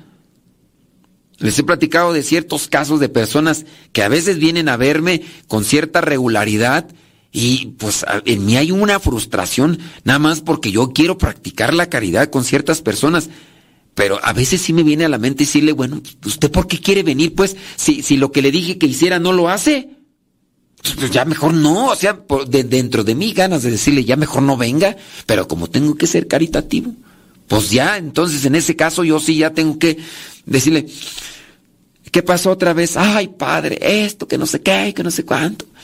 Pero yo digo, ¿y, hiciste esto? Padre, es que está bien difícil. Yo, ok, entonces, ¿cómo quieres progresar? ¿Cómo quieres avanzar? ¿Cómo quieres salir del, del bache? Si no obedeces, si no haces caso. Hombres y mujeres, ¿eh? Un hombre que tiene un vicio. Las mujeres tienen un cierto tipo de vicios y los hombres tienen otro tipo de vicios.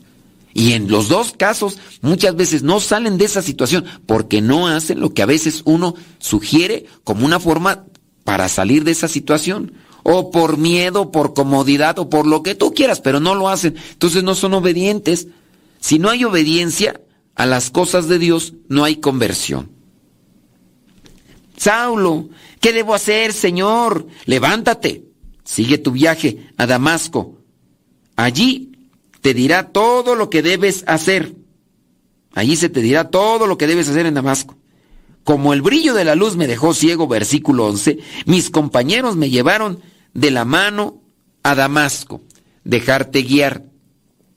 Aquí Saulo, Pablo después, no, no, no puede ver. Aquí no puede ver, porque la luz lo dejó ciego. Pero ya escuchó la voz de Dios. Quiere cumplir con la voluntad de Dios, pero no ve. Entonces se deja guiar. Sus compañeros le llevaron de la mano a Damasco. Pregunta, ¿tú de quién te dejas guiar? De tus amigas chismosas, mitoteras, de esas señoras también ya que a lo mejor están dejadas, resentidas, eh, que tienen allí un despecho y que es, ellas son las que te están orientando y guiando para que también al rato quedes igual que ellas. Esas son tus amigas, porque ahí se hacen sus clubs a veces, ciertas mujeres todas despechadas, eh, seguidoras de Paquita, la del barrio de la Shakira y, lejos de tener buenos consejos, pues óyeme, lo único que te están haciendo es llevar a la perdición y, y, al rato nada más quieren este buscar nuevas integrantes y tú estás próxima a ser la nueva integrante si te dejas llevar por estas señoras carroñeras que nada más están así eh, queriendo ahí manifestar todo lo que llevan dentro. Tengan mucho cuidado. ¿Tú por quién te dejas guiar? ¿Quién te, quién te está llevando de la mano? Pues ahí también tú tienes que checar eso. Porque si, a ver quiénes son tus guías. O quiénes son, quiénes te están orientando. Te están orientando más eh, personas que ni acercadas a Dios están, personas que tienen llenas, llenas de envidia. O... Entonces, aquí Saulo se dejó llevar por estos a, a Damasco. Sus compañeros le llevaron a Damasco. Allí había un hombre llamado Ananías que era muy piadoso y obediente a la ley de Dios, a la ley de Moisés. Todos los judíos que vivían en Damasco hablaban muy bien de Ananías. Hablaban muy bien de Ananías. Ananías vino a verme y al llegar me dijo, hermano Saulo, recibe de nuevo la vista. Ananías escuchó la voz de Dios. Dios le dijo, ¿sabes qué? Tienes que ir a la calle derecha, ahí vas a encontrar a un hombre lleva tres días en ayuno, está ciego en oración. Tres días, aquí está, este pasaje no lo dice, lo dicen otros pasajes. Duró tres días ciego en ayuno y en oración. Mortificación. ¿Quieres tú también alcanzar la conversión? Necesitas penitencias, necesitas, necesitas sacrificios. Aparte de la oración, necesitas sacrificar. Hay veces que nos pesa tanto los sacrificios como por ejemplo los ayunos o limitarse en las comidas. Guzgos, dragones, dice mi mamá. No queremos ni mortificarnos un poquito en la tragadera. A veces hasta desconocemos a la gente que está a nuestro lado, a nuestro lado, porque le damos rienda suelta a la tragadera. Y hasta a veces ya estamos llenos, pero otro poquito más pues oye, no hay nada de sacrificio, nada de mortificación. Luego por eso está uno todo barrigón, todo lonjudo, todo, mm, todo ahí deforme, pareces monito de Michelin ahí. Pues, ¿qué es eso? También por eso a veces la conversión no se alcanza. Hay personas sí, que tienen un metabolismo, en su caso, que mm, puede estar descompensado. Apenas huele la comida y ya aumentó 10 kilos. Hay personas que tienen el metabolismo así, pero no muchos. No muchos. Hasta en las noches se levantan en la madrugada allí porque tienen algo de comer en el refrigerador y ya se levantan y ya están trague y trague otra vez ahí. Oye, pues tantito, ay, es que esta perra hambre que me cargo. Pues, pues hay que controlar esa perra porque si no, si no se controlan los apetitos, si no se controlan esos deseos, ¿cómo va a llegar la conversión? si dentro de lo que es mi enojo, mi envidia, mi coraje, mi chisme, o en el caso de las personas que, tienen estos deseos desordenados de lujuria y todo lo demás, ¿cómo vas a controlar esa lujuria si no logras controlar tus apetitos del gusto del paladar, esos apetitos sensitivos? Pues tiene que haber sacrificio, tiene que darse ayunos. Si uno controla el hambre, y uno controla el sueño, uno ya tiene un camino avanzado. Ah, pero también eres de esos que pareces osos invernando, que no se levantan hasta que, ya hasta que, si por ustedes fueras mediodía se quedaban ahí dormidos. Oíme, pues ¿cómo? También uno tiene que hacer cierto tipo de sacrificios. Muchos santos nos enseñan que dormían poco y no porque estuvieran todos estresados como tunas en San Luis, que, sufrieran insomnio. No, dormían poco por el trabajo que tenían que hacer, pero también es una cuestión de sacrificio y de penitencia. Algunos de ellos incluso ni en sus camas se acostaban, se acostaban así en el suelo para dormir menos. Algunos, eh, como por ejemplo se dice de San Juan Pablo II, que, que le ponían una cama muy cómoda, todo, pero a veces como penitencia, incluso traía un, ¿cómo se llama? Un silicio. El silicio es un cordel con una pequeña espina que, que lastima aquí.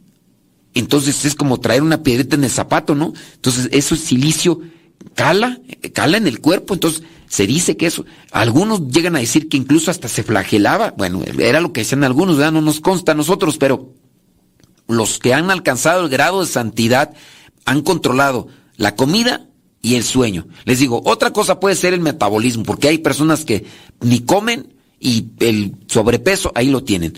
Pero si controlamos la comida y controlamos el sueño, estamos avanzando también en las cuestiones de, de la conversión.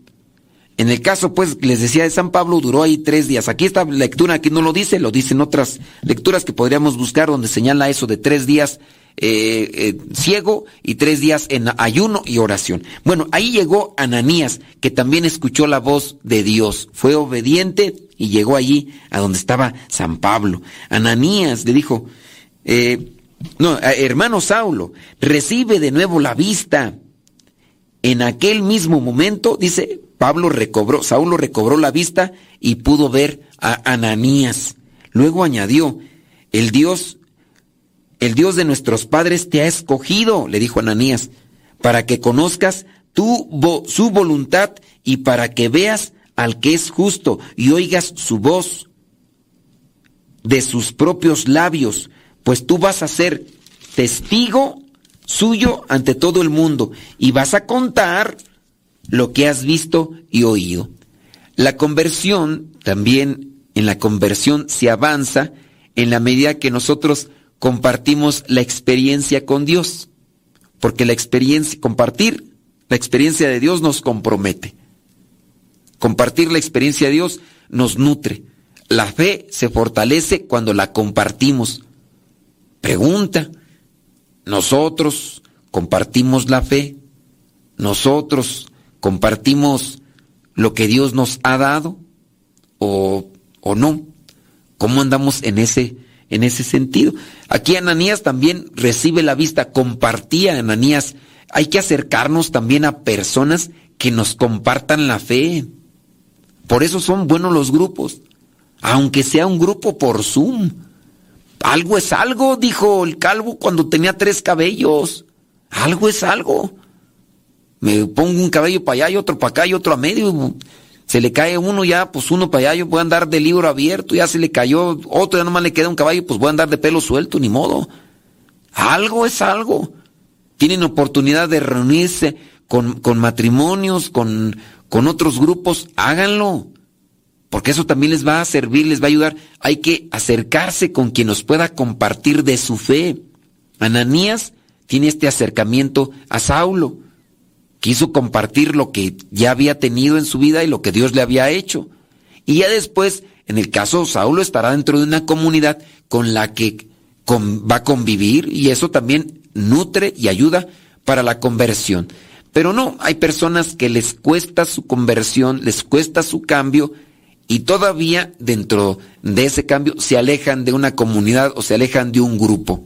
Pues ¿cómo vamos pues a avanzar en la conversión? Versículo 17. Cuando regresó a Jerusalén fue al templo a orar. No se puede avanzar en el camino de la conversión si abandonamos la oración. La oración debe ser, como se nos dice, como el mismo Padre Luis nos lo dice, la oración debe ser la respiración del alma. Dejo de respirar, me asfixio. Dejo de orar, también retrocedo en la conversión, la oración en todo momento. Cuando regresé a Jerusalén fui al templo a orar y tuve una visión. Qué bueno, bendito sea Dios. Hay personas que pueden tener visiones, hay otros que no tenemos. Pero tampoco te sientas privilegiado, tocado por Dios porque puedes tener visiones. A lo mejor andas drogado, quién sabe qué, ¿verdad? También hay que ver qué tipo de visiones, porque algunos pueden tener visiones, pero más bien porque andan todos pachecos, marihuanos, mm, ahí zarandeados por otro tipo de alucinógenos y no tanto porque, o a lo mejor le, anda llegando una cruda ahí ya, cruda ya retorcida y, andan teniendo visiones, pero ya más bien es por otras cosas, ¿verdad? Pues no, no todos los que tienen visiones pues son visiones de Dios. Versículo 18. vi al Señor y me dijo, date prisa, sal rápidamente de Jerusalén, porque no van a hacer caso de lo que dices de mí. La oración. En la oración Dios nos habla y aquí Dios le dijo, salte rápido ahí. Yo le dije, Señor, ellos saben que yo iba por todas las sinagogas y llevaba a la cárcel a los que creían en ti y que los golpeaba y que cuando mataron a tu siervo Esteban, que daba testimonio de ti, yo mismo estaba allí aprobando que lo mataran e incluso cuidé la ropa de quienes lo mataron. Pero el Señor me dijo, ponte en camino, que voy a enviarte a naciones lejanas. Queriéndose ahí como que quedar ahí, Saulo, no, pero mira, ellos saben y pues ya me vieron. A ver, ¿me vas a hacer caso o no me vas a hacer caso? Para la conversión hay que estar siempre en diálogo con Dios y hay que obedecer a Dios. Si no obedecemos a Dios, pues entonces, pues nomás no. Dios tiene un propósito con nosotros. La conversión no nada más es convertirse y ya. La conversión, si seguimos o buscamos la conversión, hay que también buscar qué propósito Dios tiene para nosotros. En la circunstancia incluso matrimonial que tú puedas tener. Dios quiere algo de ese cambio que estás haciendo. Conversión, volverse a Dios, metanoia, un cambio de vida, una transformación. Eso también trae pues buenos resultados, hay libertad, hay paz en el corazón, hay esperanza, hay fortaleza. Para alcanzar la conversión se necesita obviamente voluntad. Los sacrificios, el ayuno, la oración misma, nos van a fortalecer en la voluntad. el acompañamiento espiritual, la guía espiritual también nos van a ayudar para estar en ese proceso. Así que nosotros hay que ponernos en camino. La conversión son momentos del día a día y si no alcanzamos la conversión, puede ser que no alcancemos la salvación. Les voy a compartir algunas frases y ahí vamos a dejarle hasta el versículo 21. Espero que hayan eh, anotado o encontrado estos elementos que nos ayudan a todos a la conversión. Le ayudaron a Saulo para después ya llamarlo Pablo, pero si nosotros los estamos tomando regularmente, nos pueden ayudar. La conversión, decía el Papa Benedicto XVI, la conversión es cambio de vida fruto del encuentro con Jesucristo. San Pablo se encontró con Jesucristo, caminó a Damasco. Ese fue el inicio. De ahí comienza un recorrido de la mano de él. Dice, la conversión es cambio de vida fruto del encuentro con Jesucristo, que nos lleva a ver la vida centrada en Él y ordenada en la moral. Otra frase de el Papa Benedicto XVI. La conversión es una gracia de Dios otorgada por los méritos de la redención de Cristo, que murió en la cruz para reconciliarnos con el Padre. Entonces la conversión es una gracia de Dios. Sí, no me convierto por mis méritos, por mis facultades, por mis capacidades. Seamos claros, a veces estamos bien y de repente nos caemos. Pero hay unos que se caen y luego todavía se tiran más abajo. Y si, ¿para qué si ya de todas maneras caí? No, levántate, con la vergüenza y todo, levántate y quiero retomar y sea abusado, estate siempre atento, nuevamente busca las cosas y si caes nuevamente, eso es un estira y afloja, pero mientras no nos salgamos del camino de la conversión, pero sabemos que es gracia de Dios. En si estoy acercado a los sacramentos, si estoy acercado a la oración, si estoy acercado a la confesión, de ahí agarro ese, esa fuerza que necesito, esa gracia.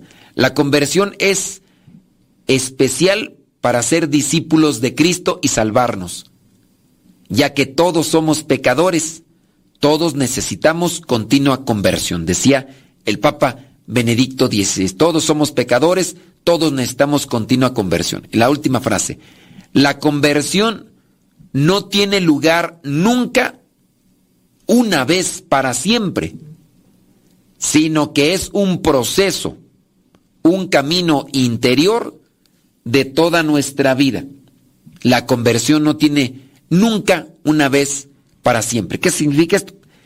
Que no es que tú ya fuiste al grupo, al, fuiste a la dinámica matrimonial y ya, ay, sentí que Dios me tocaba, bulla, ya, ahí se convirtió. No, no, no.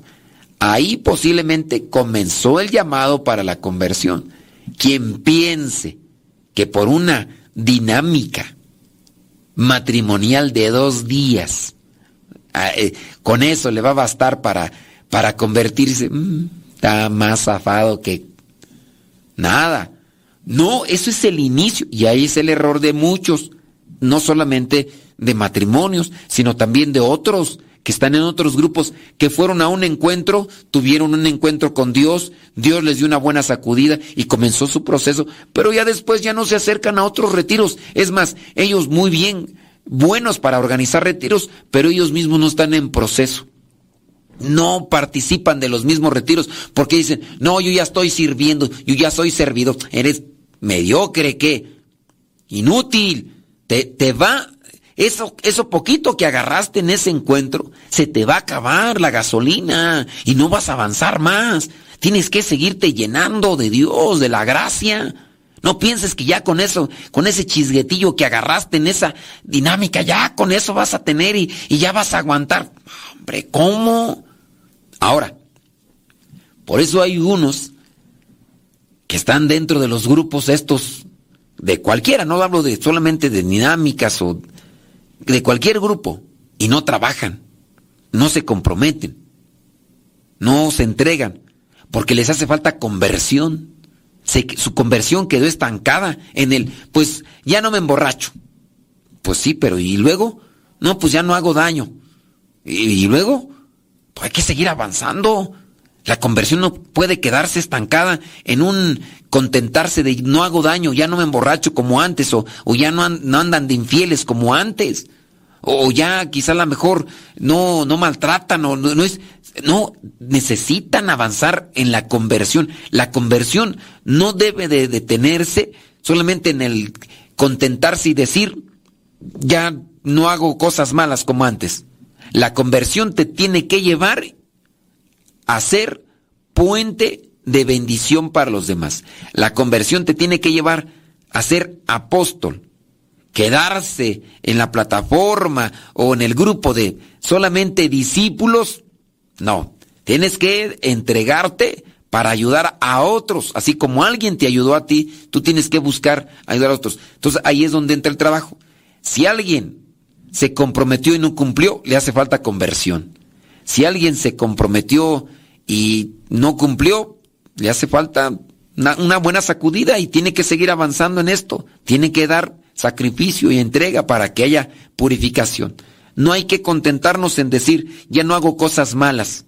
Hay que buscar ayudar a otros a acercarse a Dios. No solamente decir, pues yo no hago nada. Yo soy bueno, no hago nada malo. Pues, pero no haces nada bueno. Entonces, eres un mediocre. Es un mediocre. Ahí, bueno, para nada, pues, pues sí. Pero entonces hay que buscar la conversión para comprometernos con Dios principalmente y servir. Allí ustedes analicen. Quizá a lo mejor ya no andas de infiel, quizá a lo mejor ya no andas haciendo cosas, pero estás dentro del grupo y, no trabajas, no te comprometes. Te hace falta más conversión, mi chavo. Te hace falta más conversión. Pero bueno, criaturas del Señor, ahí voy a dejarle con la regañada para que no se me vayan a eh, irritar y ya para la próxima no se aparezcan por el grupo, porque eh, eso a veces pasa, de que uno les dice las cosas y ya para la próxima no regresan porque dicen, nos maltrató muy feo, no tiene caridad, no tiene amor, no tiene no tiene dulzura para decirnos las cosas, pues qué es eso, ya mejor no regreso, ya mejor aquí le detengo.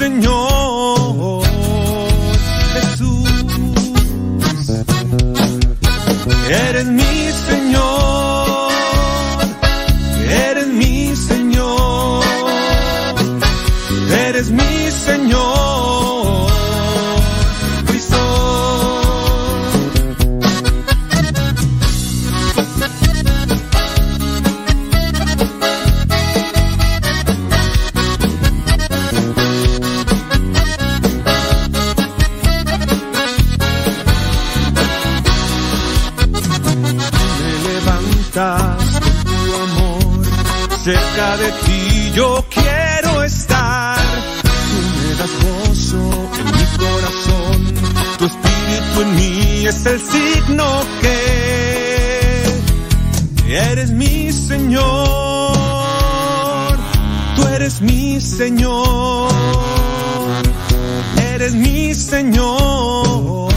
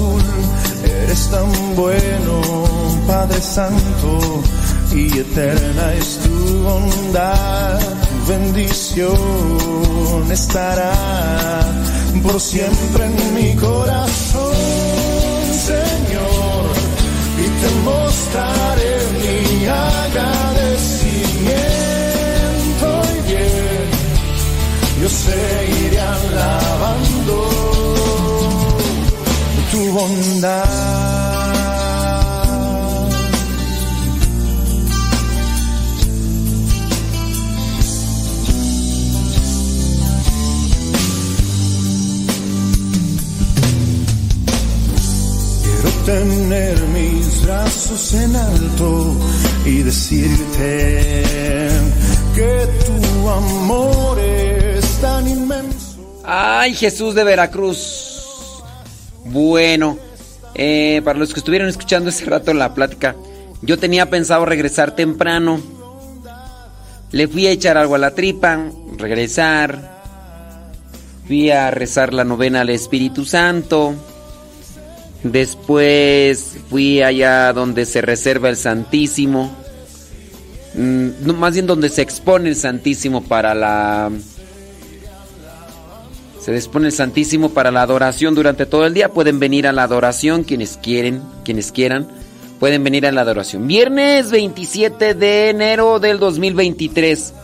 Después ya entraba prácticamente aquí cuando pasé a saludar a la Tomasita.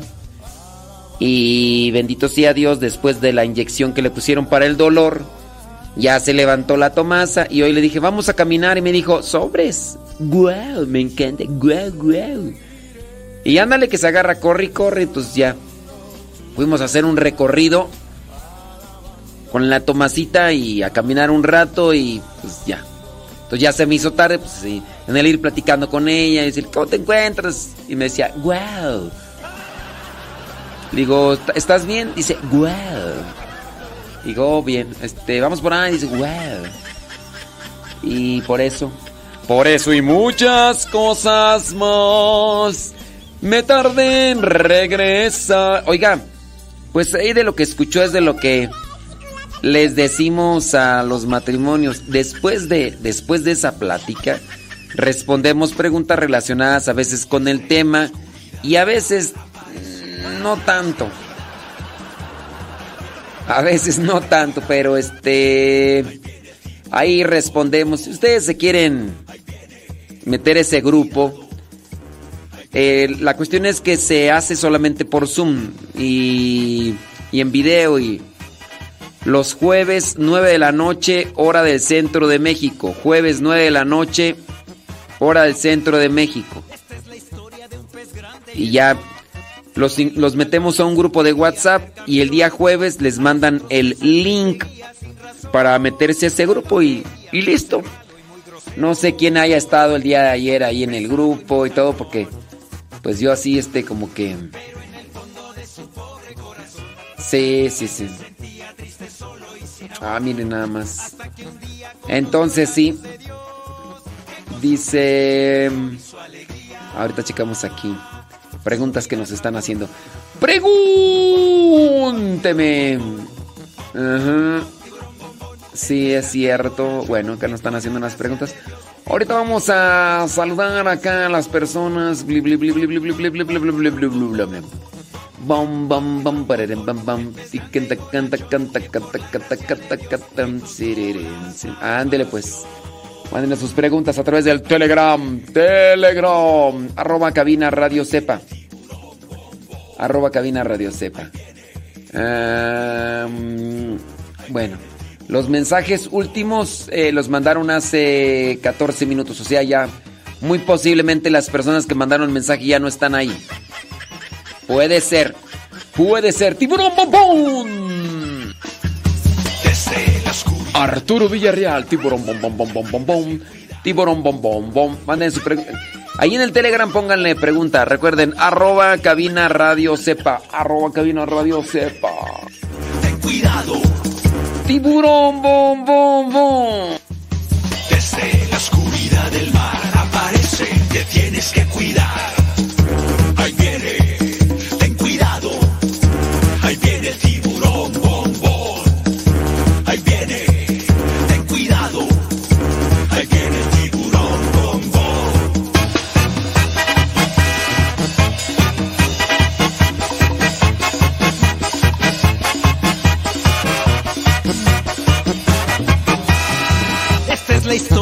Pez grande y enojón.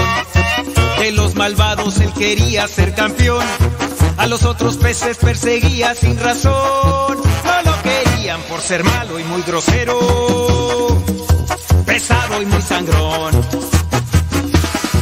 Pero en el fondo de su pobre corazón, él se sentía triste, solo y sin amor. Hasta que un día conoció la luz de Dios, su perdón y su alegría, su vida transformó.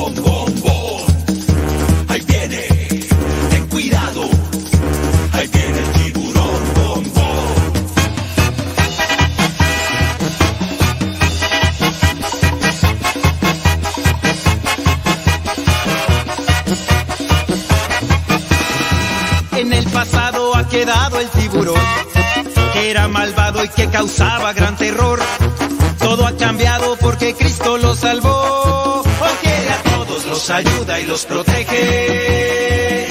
Bombón es un campeón. Esa es la historia de un pez grande y bonachón que fue atrapado por las redes del amor. A todos cuenta que Jesús lo perdonó. Ahora Bombón por todas partes va anunciando.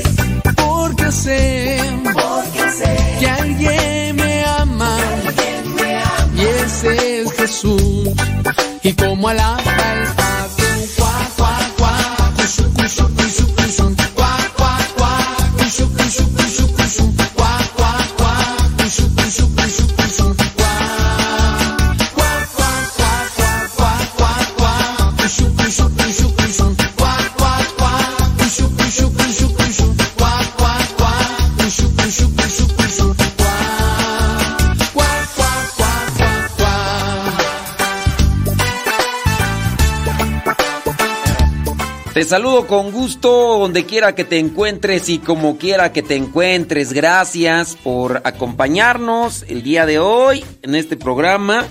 Gracias eh, también por recomendarnos. Yo sé que nos recomiendas. Gracias por mandarnos tus comentarios, tus mensajes, tus opiniones. Son bien recibidos siempre y cuando sean constructivos. Eh, eh ándele, pues ahorita dice. Dice, padre, a mí sí me gusta que me regañe cuando da usted los temas, los programas. Siga adelante, muchas gracias. Eh, no decimos regularmente los nombres de las personas cuando nos mandan su mensaje. Em, usted, ah, dice una persona acá, no diga mi nombre. Usted como sacerdote, ¿qué opina de agarrar dinero al esposo? Y ya hemos tratado muchas veces esta situación. Eh, miren, si ustedes van a utilizar ese dinero para bien, si ustedes van a utilizar ese dinero para bien, pienso yo que no hay problema. A lo mejor tú dices, el esposo no me da, es que me quiero arreglar las uñas. ¿Cuándo te las arreglaste? Hace tres días. Pero, ay, es que ya se me le cayó el, ya se le cayó aquí el esmalte. Ya se le cayó el esmalte. Entonces, este, eh, pues, es que, ay, padre, es que necesito necesito aquí, mm, que, deja ver quién es la persona que manda aquí las preguntas. Ah, ya, ya, mire. Entonces, este, dice, oh, espérame, déjame ver dónde está. A ver, espérame tantito aquí para ubicarle, darle. Es que luego hay veces que nos mandan la pregunta y, y ya no lo están escuchando. Ok, ya mire quién. Pero dice que no diga su nombre. Mm, muy bien. Si, si la persona, si la señora está agarrando solamente dinero para sus gustos personales, hablando de, vanidad y esas cosas, pues yo creo que sería cuestión de considerar. Ahora, que la señora no tiene desodorante, como algunas han dicho, que no tienen este un jabón especial, que han dicho, que un champú, ¿no? Que cosas así. Y, son necesarias, pero así como que, ay, es que, quisiera comprarme un pantalón, comprarme un pantalón y, y este, ¿y cómo le hago? Pues, pues, tienes 200 pantalones ahí, ay, no, pero es que uno me, me gustó mucho y pues, entonces, dependiendo, ¿no? Digo, si va a agarrar el dinero porque, pues, no le alcanza para la comida. Ahora, también con relación a la comida, si, si la señora no es organizada, si la señora es gastalona y a lo mejor por eso no le da el viejo, pues ahí también hay que cuestionar esa, esa situación, ¿no? Es que la señora le da un poquito de dinero y ya compra eh, ahí un montón de cosas que ni es comida nutritiva, que, que ni es comida que sirva, que ya, ya se atascó ahí de nieve, que puras hamburguesas, que pura pizza, que puro hot dog, que puras alitas y, y nada más pura guzguería. También por eso a lo mejor el señor no le da no le da este dinero para los gastos de más y la señora quiere para ese tipo de cosas. Creo que no está mal que la esposa le agarre dinero al esposo siempre y cuando ese dinero sea bien usado. Que ese dinero este ayude. No sé, eh, ya hemos tocado varias veces esa, ese mismo tema. Mm, Que yo, está bien, está mal. No está bien si el esposo no le quiere dar para las necesidades del hogar. Está mal si la señora caprichosa, egoísta, solamente está buscando eh, llenar su ego. Les digo, porque pues hay de todo, hay de todo. Y ay, es que, ay, es que miré, miré ese- esa blusa. Mira, ¿miraste esa blusa dónde? Ay, ahí en el centro comercial, ahí en el mall. En el mall. Ahí en, ahí en la vitrina de la tienda. Le dije, mira, le dije, primera, a ti no se te va a ver igual esa blusa. Esa blusa la tiene un maniquí que tiene una figura, pe- pero esa blusa no se te va a ver a ti igual, o sea, chécate, no es tan igual, o sea, aunque te compres esa blusa, no te vas a ver igual que, que, el maniquí, o sea, no caigan en, los engaños, por favor, ya, desconéctense de esa tentación de estar comprando de manera compulsiva, ya. Entonces, es, es esa cuestión. No es malo agarrar el dinero al esposo para comprar necesidades del hogar. Lo que está mal es que la persona agarre ese dinero y ande nada más dándole riendas a la... Oye, es que yo no sé si me está... Eh, ¿Me estás escuchando? Sí, Ya. Si no, ahí quedó la respuesta. Ándele, pues. Sí. Bueno, no, pues. eh, No, no, no, no, no, ya también acá. Sí, ya, ya, ya. Entonces, yo ahí solamente cuestiónese cada quien en su situación. Delante de Dios, diga. Yo eh, sí compro cosas así, porque ya acá me están acá pasando el reporte de lo que para lo que quieren acá comprar y todo eso. A No se justifique, no se laven las manos, por favor. No se laven las manos. Dice, mm, una pregunta. Eh, hay ayunos de 40 días pan y agua y terminan con los tres días de San Pablo. Nada de agua ni pan. Eh, ¿Qué puede decir a esto? ¿Es bueno para uno? ¿O qué dice la iglesia? Pues mira, eh, la iglesia puede mm, dar una respuesta positiva a un ayuno como estos. Siempre y cuando tú también te acompañes de una guía médica, de una orientación médica. Yo te puedo decir, oye, si, si tú no estás acostumbrado a hacer ayunos, no te metas a hacer uno de 40 días. Haz ayuno parcial primero en un día. Hazlo durante un mes, cada viernes, por ejemplo. Parcial, un ayuno parcial. Después haz un ayuno total, a ver si lo aguantas. Porque, ¿para qué te pones a correr 40 kilómetros si corres 500 metros y se te está saliendo el bofe?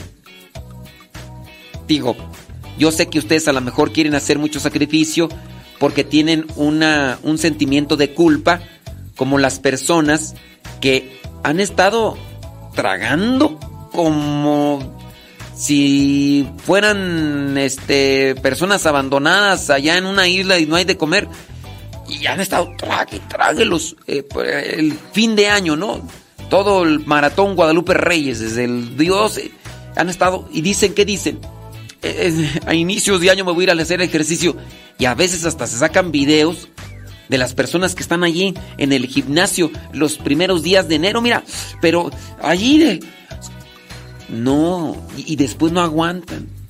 En mi recomendación, yo no, creo yo que yo no aguantaría un ayuno de 40 días a puro pan y agua. Yo no lo aguantaría. Y no por no aguantarlo, no quiere decir que yo soy un pecador, no, no quiere decir que solamente los que lo aguantan son los... No, también puede ser imprudencia. Te desacomodas tu organismo, te puede afectar. Entonces, yo te diría, Primero comienza a hacer ayuno de un día, parcial. Y si lo aguantas, hazlo cuatro viernes, por ejemplo, que son los días que se recomienda abstinencia, pero tú haces ayuno parcial. Y si no sabes qué es parcial, pues es algo pequeño en la mañana, un pedazo de pan, té, eh, a la hora de la comida, poquita comida, y en la noche otro pedacito de pan con, con té o con agua. Ya, ese es parcial. Total es nada, nada de comida, nada de pan, nada de nada, pura agua durante todo el día. Ese es total, a ver si lo aguantas. Un día, hazlo durante cuatro viernes. Ya después, si quieres, hazlo una semana de pan y agua. Porque luego se puede dar un desorden alimenticio, criaturas. Se les da un desorden alimenticio, se enferman y después bien sacrificados, pero ya todos enfermos, ya inútiles para realizar las cosas que les tocan en su misión.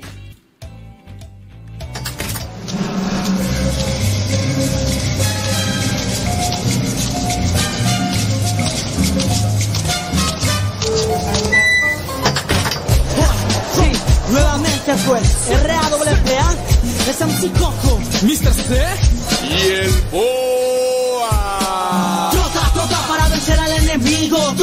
Trota para alcanzar el objetivo. Trota, trota. Gente que siempre Como venimos, Fuerte. andamos con él. Fuerte. Trota, trota para vencer al enemigo. Trota, Para trota. alcanzar el objetivo. Trota, trota. Gente que siempre camino. Como venimos, Fuerte. andamos con él. Fuerte. Movimiento rapa. Oh. Seguimos cabalgando hacia la meta. Venimos enfocados donde se encuentra. Sin pistola y sin cuchillo vamos ganando. Y día con día más nos acercamos. En este camino vengo bien enfocado. En este camino sé cómo dar el paso. Muchos atacan y ponen barreras. Apoyo del de arriba abrimos la brecha. Es que la salvación no te llega en email. En esto, compa, hay que ponernos al 100. Que las mañas desde abajo queman el zapato. Pero con el respaldo puedo andar descalzo. Sigue trotando y agarra bien tu rumbo. Que en este camino tienes que ser astuto. Sigue trotando y agarra bien tu rumbo. Que en este camino tú llegarás al triunfo. Prende tu muévete, hey, siempre ágil. Préndete, muévete, con él es fácil. Préndete, muévete, hey, siempre activo. Marcamos la raya siempre contra el enemigo. Trota, trota para vencer al enemigo. Trota, trota Para alcanzar el objetivo. Trota, trota. Hay que seguir siempre el camino. Como venimos, Fuerte. andamos con él. Fuerte. Trota, trota para vencer al enemigo. Trota, Para trota. alcanzar el objetivo. Trota, trota. Hay que seguir siempre el camino. Como venimos, Fuerte. andamos con él. Fuerte.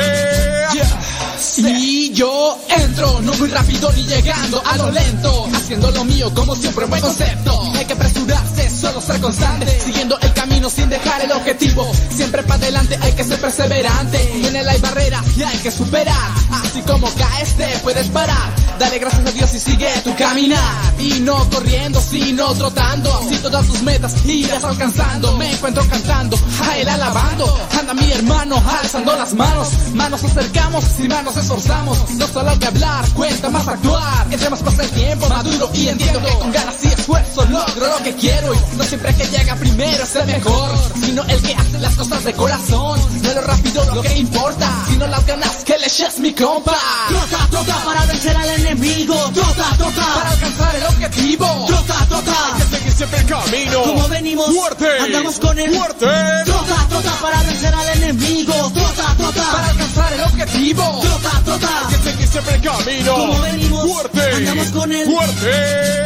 Escucha, Rafa. Venimos con un sonido que no se nos escapa. Hablando como el papá y no vestimos de corbata. Pues visto como tú, hablo como tú y en la esquina me verás igual que tú. Pues hay una diferencia, yo soy serio, men. En las cosas desde arriba yo me enfoco, men. Yo tengo a mi superhéroe Muchísimas gracias por recomendarnos.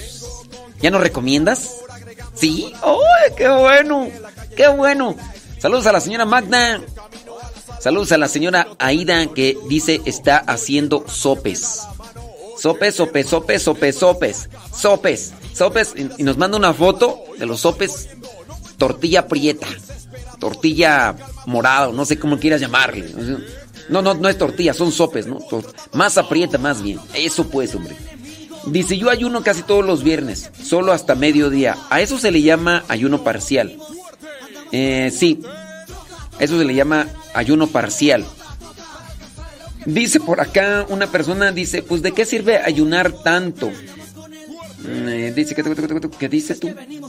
Así, dice, dice, pero aparte, ¿de qué sirve tanto ayuno si se sigue actuando de la misma manera? ¡Oh! Ay, Dios mío santo. Pues sí, miren, a lo mejor podemos hacer muchos sacrificios, pero nuestro Señor Jesucristo reprocha a los fariseos, misericordia quiero y no sacrificios, conocimiento de Dios más que holocaustos. Y no es que los sacrificios no los quiera Dios. Acuérdense que el mismo Señor Jesucristo ayunó 40 días en el desierto. Pero también nosotros no hay que pensar que tenemos las mismas cualidades físicas como nuestro Señor Jesucristo. Es una imprudencia decir, pues si nuestro Señor Jesucristo eh, eh, ayunó 40 días sin comer nada, yo también lo puedo hacer.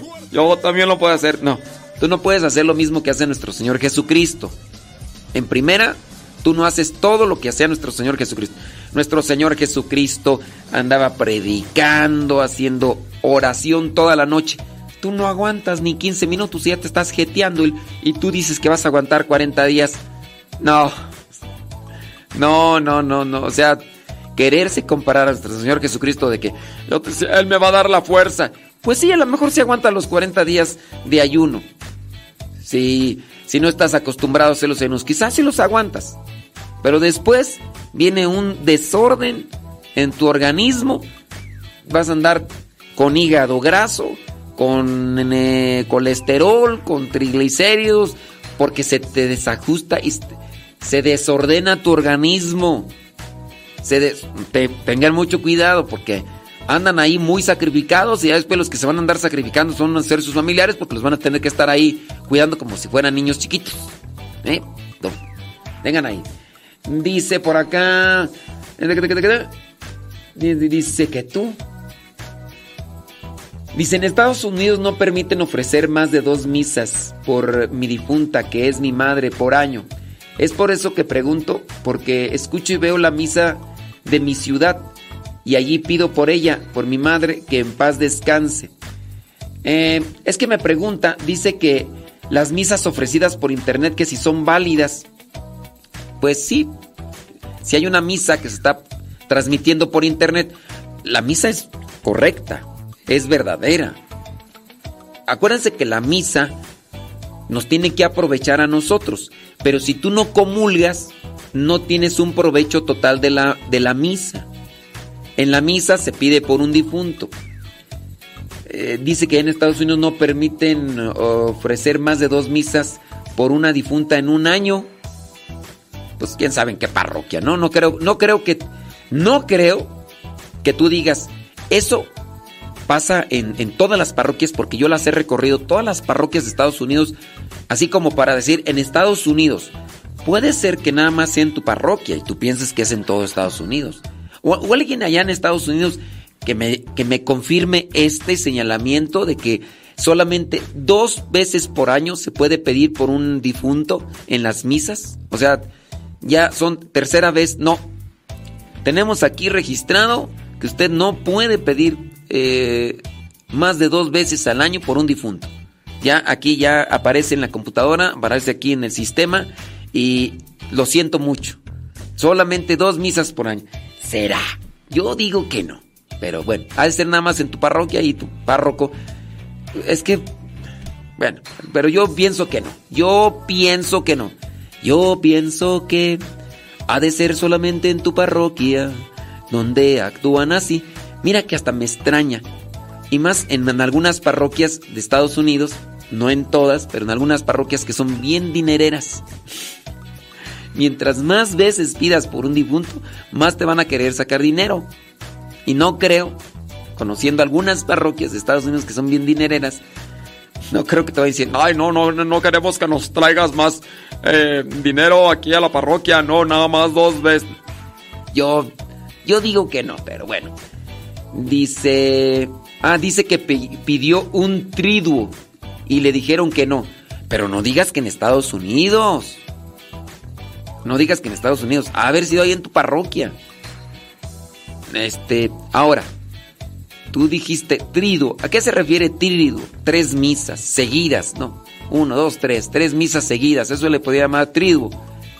Las misas gregorianas son 30 misas por un difunto. No. Este, se me hace como que. Mmm, se me hace así un tanto difícil de concebir esa idea de que. No queremos que. No, no, fíjese que no. Solamente dos veces. Se me hace, pues. Pero vete a otra parroquia. Digo, si tú quieres hacer eso, vete a otra parroquia. Pero no es en Estados Unidos así como que de forma general, ¿eh? Ándele, pues. Dice por acá. Dice, nadie escarmienta en cabeza ajena. Dice que tuvo un novio y todos decían que no le convenía. Pero todo lo que le decían, dice que a esta persona no le interesaba. O sea que le decían, oye, oye tú, Petronila, ese, ese novio no te conviene. No me interesa tu comentario. Dice, hasta que yo misma me di cuenta y lo dejé. Vaya, pues lo bueno, ¿verdad? Dice, luego uno manda comentarios o preguntas y está todo el programa y nunca nos responde. Es comentario, no queja. Bueno, dice, pero aparte, ¿de qué sirve tanto? Ok, sí, ya lo veo. No, padre, es verdad, pero sí voy a checar. Bueno, no, les digo pues que se me hace pues un, tanto así difícil de aceptar, pero bueno, este, ahí está. Dice, ¿qué tú? Dice, solo, solo se pide por una persona por misa.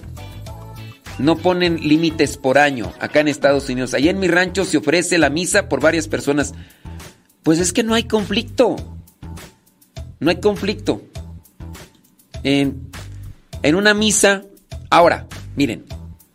Esto de las misas es así. Misas ordinarias. Tenemos, por ejemplo, yo aquí estoy en una casa de retiros. Igual están invitados cuando quieran venir a la casa de retiros aquí. En esta casa de retiros se ofrecen misas para la gente, misas para la formación de misioneros laicos. Yo estoy en una casa de, formación para misioneros laicos. Aquí se ofrecen misas para la gente. Cuando viene la gente y dice, yo quiero una misa el viernes, 3 de la tarde. Aquí en la casa preguntan, ¿hay algún padre de los de aquí, de los que estamos, que pueda celebrar misa a las 3? Y puede ser que diga yo, ¿yo? Entonces me dicen, Padre Modesto, hay una misa extraordinaria a las 3. Es decir, de esas que no están colocadas ya como establecidas de, de los días. Aquí las misas establecidas de los días son a las 7 de la noche, pero el jueves es a las 6.45. So, esas son las misas ordinarias. Las extraordinarias son como estas que piden. Y en esa que piden, alguien llega y dice, yo quiero que pida por este difunto. Y como es una misa que me pidió la familia fulana de tal, yo solamente voy a mencionar a la familia fulana de tal porque esos son los que vienen. Ni modo que vengan otras personas. A veces sí ha sido así, que una, una familia pidió misa para cierta persona. A veces ahí estaba afuera fulanito y sutanito. Y dicen, ¿va a haber misa? Sí. Eh, y ya me pasan la petición. Ellos no pidieron la misa, pero igual se puede. A ver, pues fulano y tal, pues sí. La persona que pidió la misa da un estipendio, pero sí se puede. En las misas ordinarias, acá igual, se pueden recibir muchas, pero muchas peticiones. O sea, sí se puede.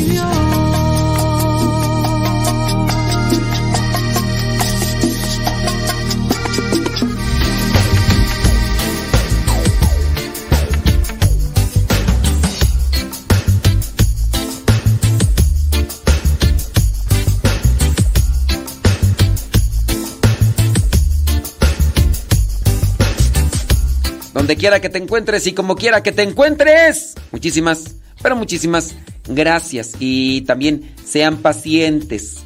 Hay alguien que a veces quiere que les responda así, en el instante.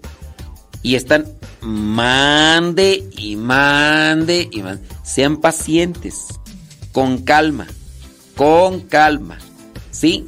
Nada, porque si hay personas que ahorita quiero que me respondas a o ahorita. Y hay preguntas que ya tengo ahí en el tintero. Y, si no, ay Dios mío santo. Una persona acá nos pregunta, fíjate. Dice, dice, em, padre, eh, en las primeras comuniones eh, acá en mi parroquia, una madrina se molestó porque no se bendijo con agua bendita la Biblia. ¿La Biblia no se bendice? ¿No se puede bendecir lo que está bendito? Eso, a mí también me han traído la Biblia. Padre, puede echarle la... be-?" Pero yo les digo, no, es... La palabra de Dios está bendita en sí misma. Ya, no necesitas echarle agua bendita. ¿Ok? Y a mí se me hacen caso. Ti no te hicieron caso porque... No te hicieron caso. Entonces la madrina se molestó porque, porque no, no bendijeron eh, con agua bendita la, la Biblia. Ni tampoco la vela y el rosario. No es el agua bendecida. Es la oración que se hace. ¿Se debe bendecir todo con agua? No, es la oración. No es, la, no es el agua, es la oración que se hace sobre el objeto, sobre aquello que quiere uno bendecir. Si el Padre ya hizo las oraciones, aparte de que la vela ya se había prendido en el cirio pascual, ¿hay que bendecirla? No, no, no hay que bendecir. No, no es una obligación. Eh, el agua bendita es una forma material, es una forma física de, de hacer más cercana esa oración. Te cae el agua bendita y sientes estremecerte. Te hago la oración. Muy bien, ya ahí está la oración. Pero nosotros somos así. Necesitamos muchas cosas sensibles y el agua bendecida es una de las formas en las cuales uno se queda más con el momento. Yo a mí me gusta echarles mucha agua a la gente cuando estoy bendiciendo así. Agarro así. Y hay gente que no le gusta que le eche agua. O sea que nomás como que quiere una gotita, así, nomás una gotita y... A mí me gusta echarles agua así. Porque son momentos en los que queda más presente la bendición. No que sea más efectiva, sino queda más presente porque hay un signo material, signo externo, y por lo cual queda. No es el agua bendita, es la oración que se hace sobre la persona, sobre los objetos en sí materiales. Pero la palabra de Dios, pues, no puedes bendecir lo bendito. ¿Ok? Ándele pues. Dice, entonces no es necesario bendecir la Biblia. No. No, no, no es necesario. Dice, ¿es correcto que extendamos nuestra mano cuando el Padre da una bendición de cumpleaños? ¿Extender nuestra mano para qué? Dice, bendición de objetos religiosos. o sea, extender tu mano cuando el Padre hace una bendición. Me imagino que puede ser algunos padres que dicen, vamos a hacer una oración por este niño que acaba de, de cumplir años. Extiendan todas sus manos para hacer la oración. No quiere decir, no, es solamente son signos. A lo mejor la persona que está recibiendo esa oración va a decir, todos levantaron la mano. Y eso es algo que se le va a quedar para ese momento como más presente. Pero no es más efectiva una oración porque todos levantaron las manos. No, son signos. ¿Se debería? Mm, Yo pienso que no. Porque al final de cuentas el que está haciendo la oración es el sacerdote. Si los demás se quieren unir en, oración, lo pueden hacer, pero no hay necesidad de levantar las manos. Digo, si es que es esa cuestión, ¿verdad? Porque a veces no, no me explican acá bien la onda. Dice, oh, la bendición de objetos religiosos. Dice, en mi parroquia sí lo hacen. Antes yo lo hacía, pero una vez una compañera me dijo que eso no estaba bien. Es que, o sea, el sacerdote está haciendo una oración de bendición. Todos levanten las manos. Y están todos ahí con las manos levantadas. ¿Es para qué o qué? Es más efectiva, más fuerte, más... eh, como que somos a veces muy apegados a, a hacer mucho ruido ambiente, entonces necesitamos así que, que todo se manifieste, ¿no? Y, y, y, ¿Y por qué? Porque eso nos despierta más las emociones o nos provoca más las emociones. Hay gente que le va a gustar eso, porque es más de, seguir emociones o sentimientos. Pero así como que tú digas que es correcto, pues así yo digo, no tanto. O sea, no es tampoco un pecado, no es un abuso litúrgico, pero no es necesario. No es necesario. Dice, la compañera me dijo que nosotros somos pecadores, que nada aportamos extendiendo la mano. Bueno, todos somos pecadores, hasta el sacerdote. Yo también soy pecador, claro. A lo mejor, a lo mejor, eh, tú eres más pecador que yo, a lo mejor. Pero todos somos pecadores, yo mismo también me confieso cada mes y cuando me equivoco, mm, me confieso antes. Todos somos pecadores. Oye, el Papa dice que se confiesa cada 15 días. Imagínate, cuando uno se confiesa es porque uno peca. Y pecados hay de todos, veniales, capitales, mortales, de todo. Y, y, es pecado y ensucia. Entonces hay que, hay que confesarse. Entonces todos somos pecadores. Ahora, ciertamente, no es lo mismo un consagrado, un sacerdote, que un laico. Un laico puede pedir en oración, pero el sacerdote consagrado, digamos, que tiene la facultad de administrar los bienes sagrados. Y es verdad, nada aportan ustedes hablando sacramentalmente, levantando las manos. Nada aportan. No es de que solamente lo que van a hacer es que en la forma emocional de la persona que está recibiendo eso va a decir, ay, todos levantaron las manos. Ay, qué bonito momento, ay, me sentí tan bonito. Y, se agrega la emoción, el sentimiento y le queda más presente ese momento en el que hicieron la oración. Puede ser, pero eso es más bien en los sentimientos, en las emociones para la persona. No van a aportar nada espiritualmente o sacramentalmente con que todos levanten las manos, ¿no? No, eso es una verdad. Y tu amiga, pues sí, tiene toda la razón. Dice, es pecado no decirle a mi esposo cuánto gana. ¿Es pecado no decirle a mi esposo cuánto gano cada semana? Pues no es pecado. Pero por algo evitas decirle cuánto ganas. No le tienes confianza. Y si no hay confianza en el esposo, las cosas están mal y pueden estar peor. A lo mejor tú dices, es que si le digo cuánto gana, después él se emborracha. Quizá a lo mejor es un acto de prudencia. Puede ser. No sé. Tú dirás o tú sabrás el motivo por el cual no le dices a tu esposo cuánto gana. ¿Cuánto ganas tú? Dice, porque si le digo, yo creo que se va... Ok. Algo es muy distinto. Uno, yo creo a lo hace.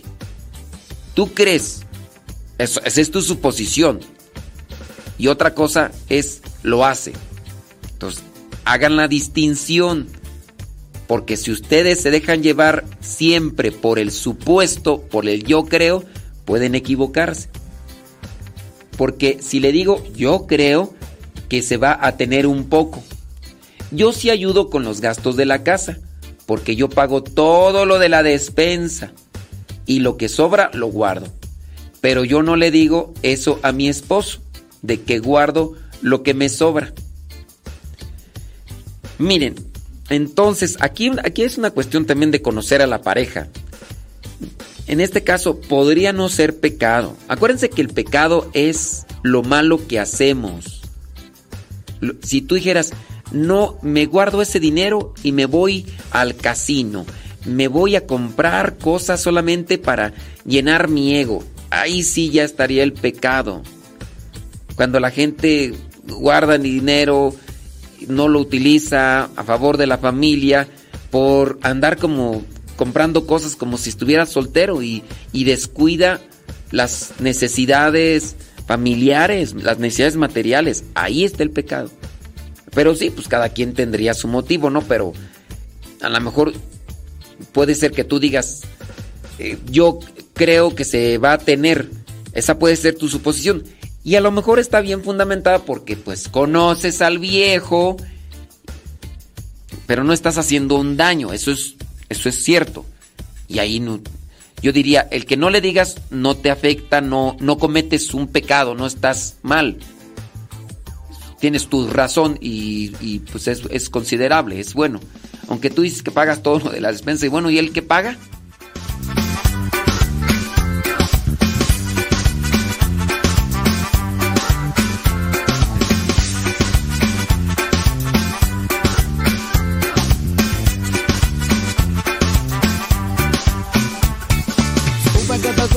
Sube que te sube, sube, sube, uy, uy. Sube que te sube, sube a la barca, sube, sube, uy, uy, uy. Sube que te sube, que te sube, que te sube, sube, sube, uy, uy. Sube que te sube, que te sube a la barca, sube, sube, uy, uy, uy. No te quedes afuera, prepárate a zarpar. Súbete a esta barca, que Jesús es el capitán.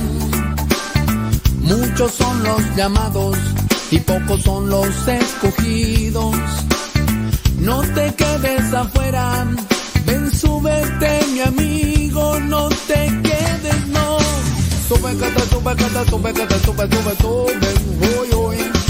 Sube, te sube, te sube a la barca, sube, sube, uy, uy, uy. Sube, te sube, te sube, te sube, sube, sube, uy, uy. Sube, te sube, te sube a la barca, sube, sube, uy, uy, uy. No te quedes afuera, prepárate a zarpar.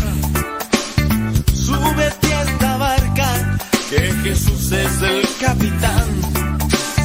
Muchos son los llamados y pocos son los escogidos.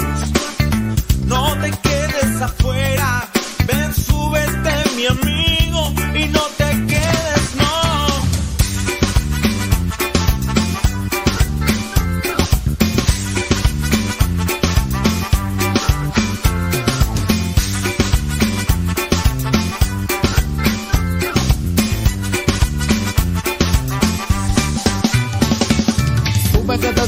sube, que te sube, sube, sube, uy, uy.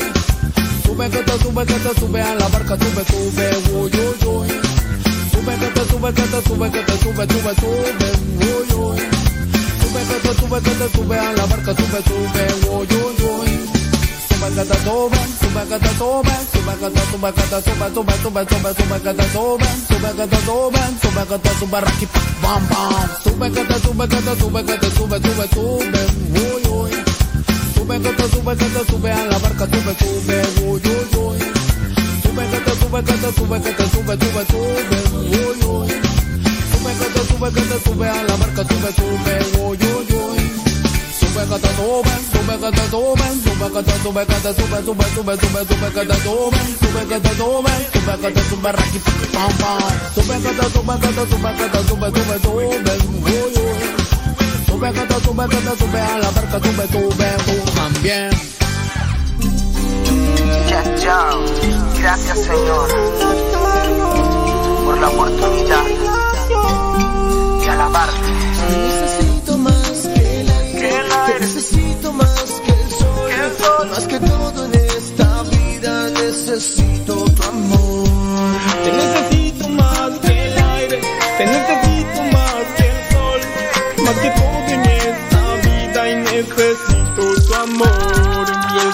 Ándele pues. No, di- Yadira dice que Yadira es bien paciente.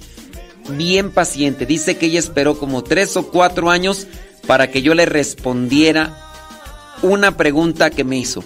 Lamentablemente ya cuando se la respondí, creo que ya las cosas ya... Pero, pero respondí, ¿sí o no, Yadira? Respondí. Claro, no vamos a decir qué, ¿verdad? Pero sí, este, por acá hay personas que nos preguntan, pregúnteme en la medida de lo posible vamos a tratar y sea, sea paciente. Déjame ver por acá. Dice, tengo una pregunta, no diga mi nombre. ¿Qué tan cierto es de que hay espíritus malignos y ellos pueden abusar de personas cuando duermes? ¿Es posible eso? Yo escuché, ¿eso es posible? Mm, ¿Abusar en qué sentido? Miren, cierto es de que existen espíritus malignos, pero también es una verdad que existen espíritus buenos. En este caso, tú y yo, todos los seres humanos, tenemos un ángel de la guarda. Eso es, un ángel de la guarda. El ángel de la guarda nos defiende. No pueden hacernos daño los espíritus malignos. El ángel de la guarda, a pesar de que tú y yo nos portemos bien mal, el ángel de la guarda no se va. Entonces, no es como tal una verdad que los espíritus malignos abusen de ti cuando a ellos se les antoje o cuando ellos quieran. Si bien el espíritu maligno puede atentar contra ti, es cuando tú lo invocas, cuando tú le abres las puertas. Hay personas que sufren de cierto tipo de enfermedades psicológicas. De ahí suponen alguna afectación o agresión espiritual. Pero muchas de estas situaciones están más encadenadas o conectadas con una enfermedad psiquiátrica. Y no siempre es una verdad de que un espíritu atenta contra, contra el cuerpo.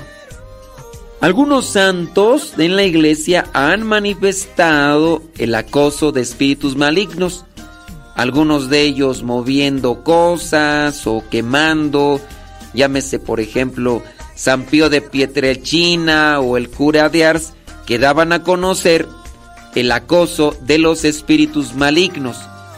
Pero así a personas ordinarias que ni rezan, personas así pues eh, el ángel de la guarda los defiende a menos de que esas personas invoquen a los espíritus por medio de diferentes cosas que ya van con el, el brujo, con el curandero, con el vidente, que ya juegan la ouija y otras cosas más, pues ahí sí le están abriendo la puerta a los espíritus malignos y pues ándale, ahí está. Muy bien, bueno, pues ahí está la respuesta para la persona.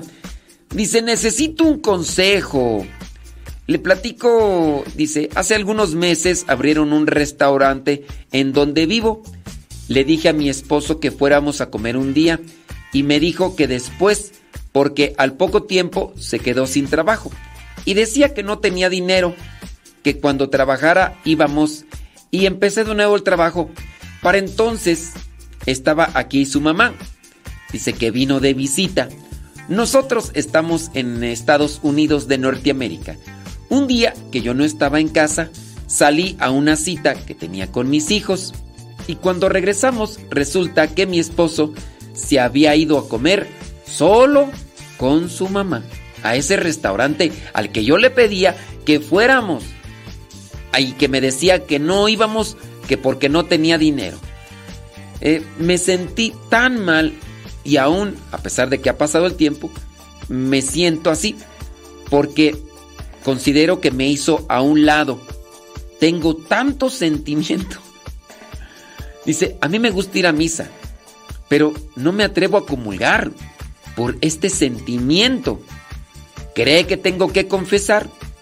Yo no dejo que mi esposo me toque. Tengo tanto sentimiento con él y hace una semana se fue a un lugar donde a mí también me gusta ir y ni siquiera me dijo que iba, ni menos me invitó. Igualmente solo se llevó a su mamá.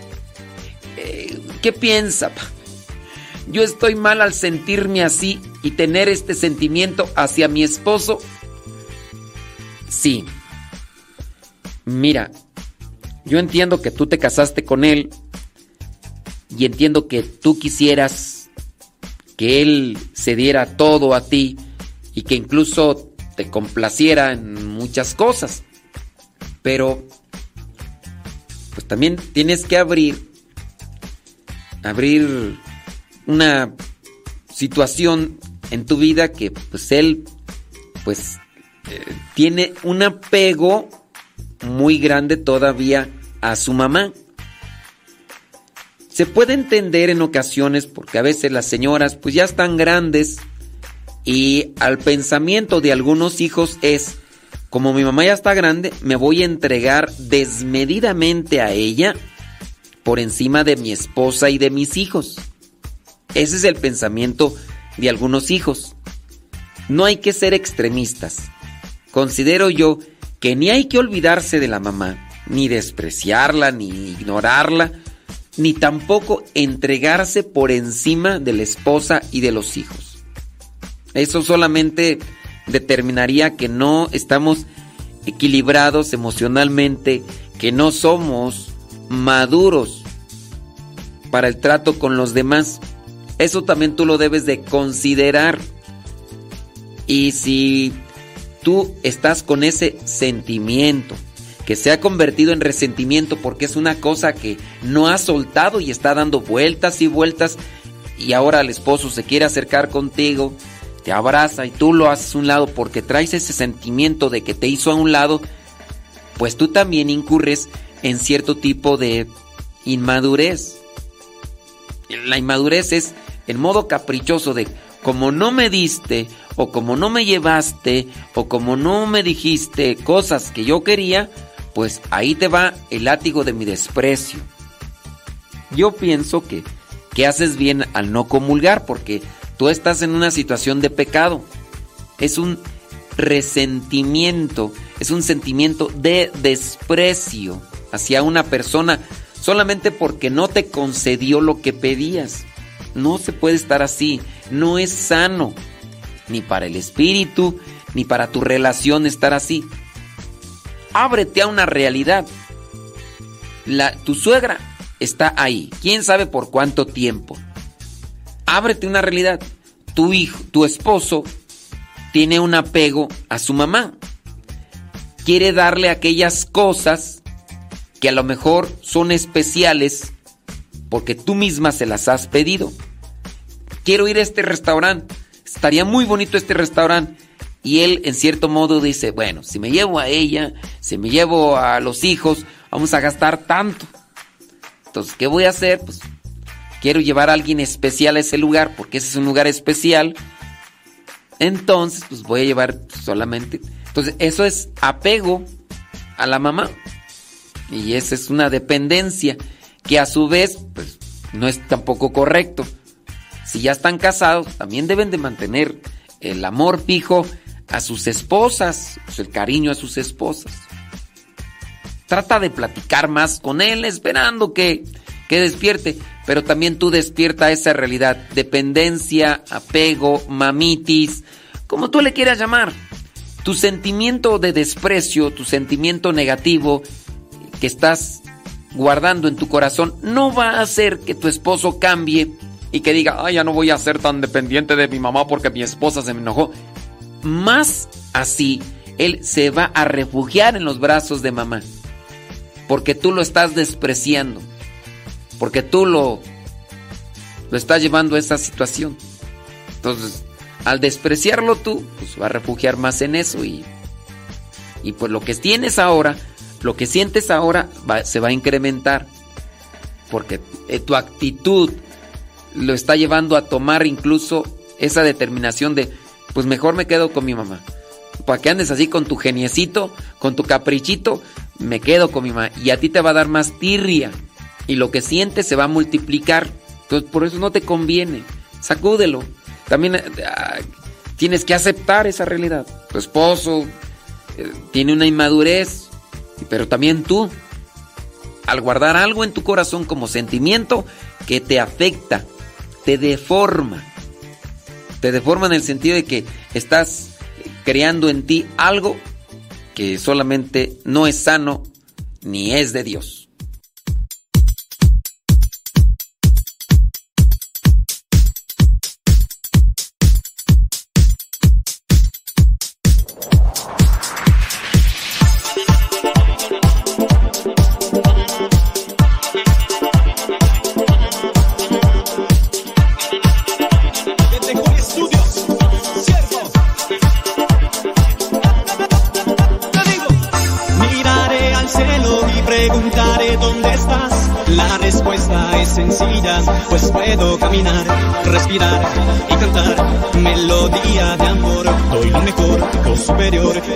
va siempre el amor.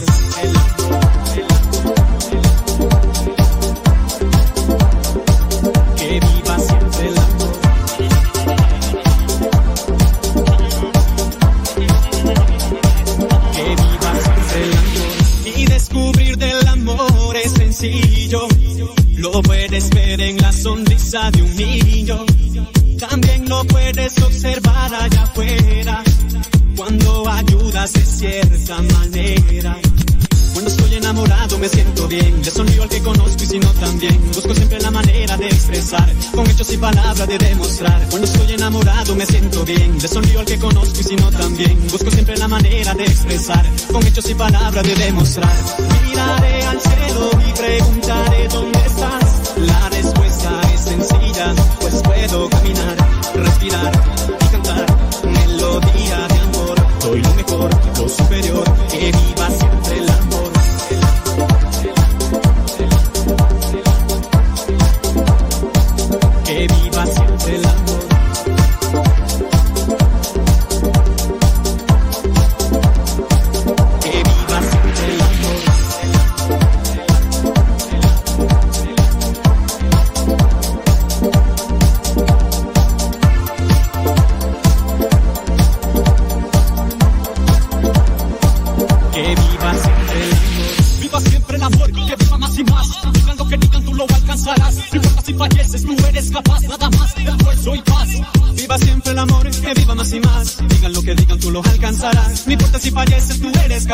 nada más esfuerzo y paz. Cuando estoy enamorado me siento bien, le sonrío al que conozco y si no también. Busco siempre la manera de expresar, con hechos y palabras de demostrar y descubrirte el ambiente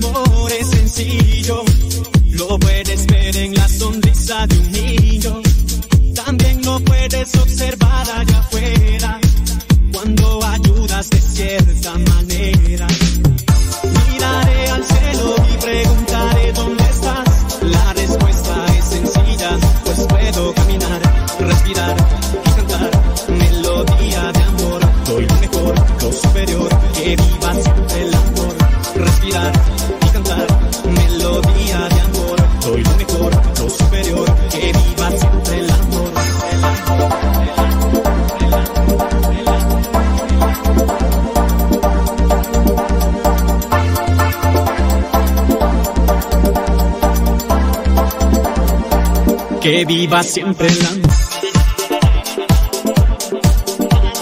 ¡Ay, Jesús de Veracruz! Ya son 15 minutos después de la hora. 15 minutos después de la hora. Grocio.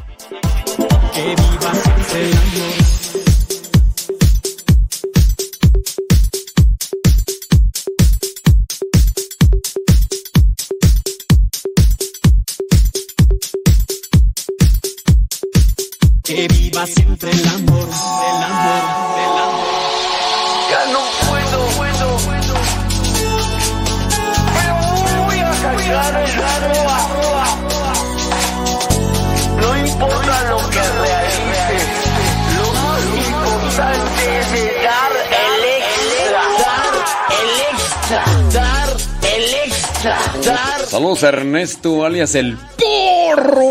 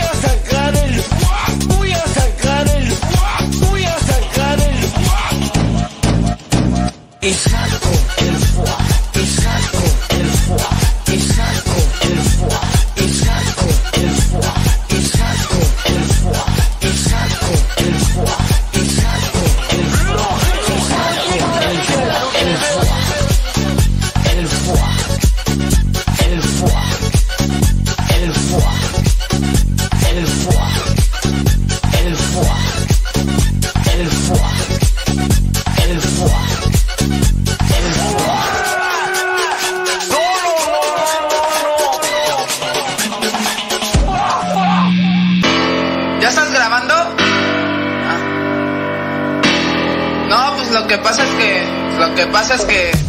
Saludos hasta Brasil. Allá está María Godoy. Qué bueno. Es viernes y hay que sacar el fua. Que agarra y que le dicen y... Sí, sí, sí. Eh, ¿Ya se fue la señora Gaby? Ah, ya, ya se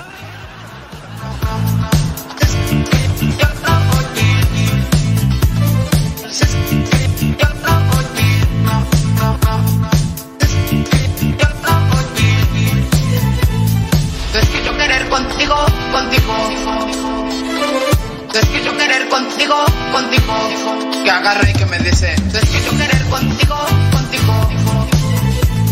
Es que yo querer contigo, contigo.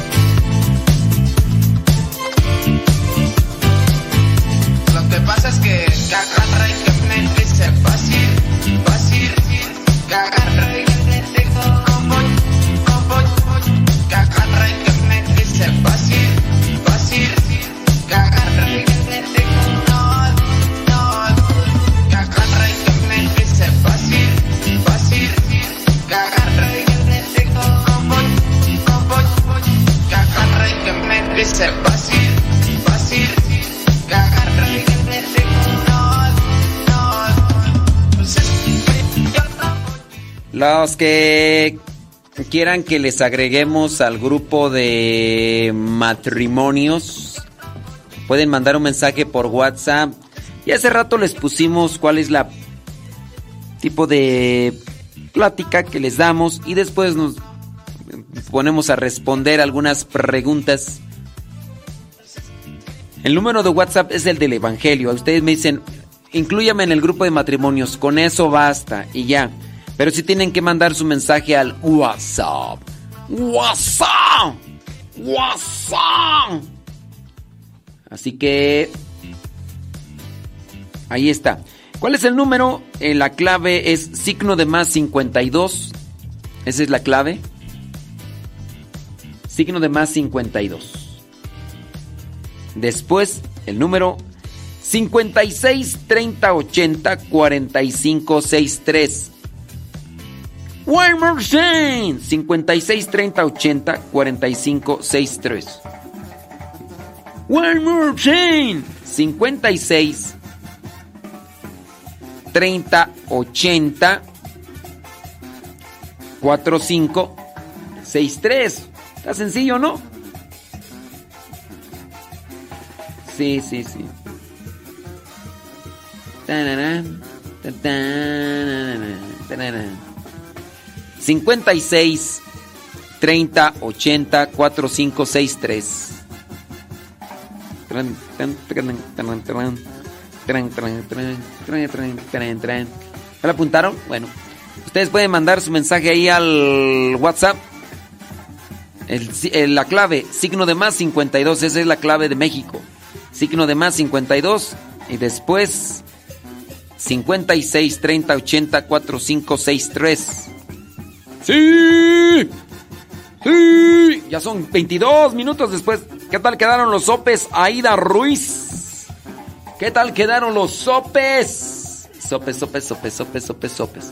Sopes, sopes, sopes, sopes, sopes, sopes, sopes, sopes. Sopes, sopes, sopes, sopes, sopes, sopes, sopes. Sopes, sopes, sopes, sopes. Marigo, oye, ¿qué anda? ¿Qué dice Brasil? Brasil. Ujú. Tran,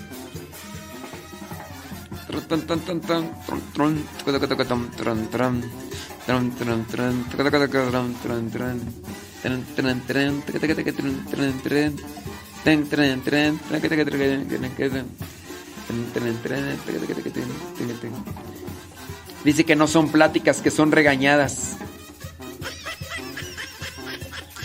Por eso no te metas, porque tú no aguantas nada.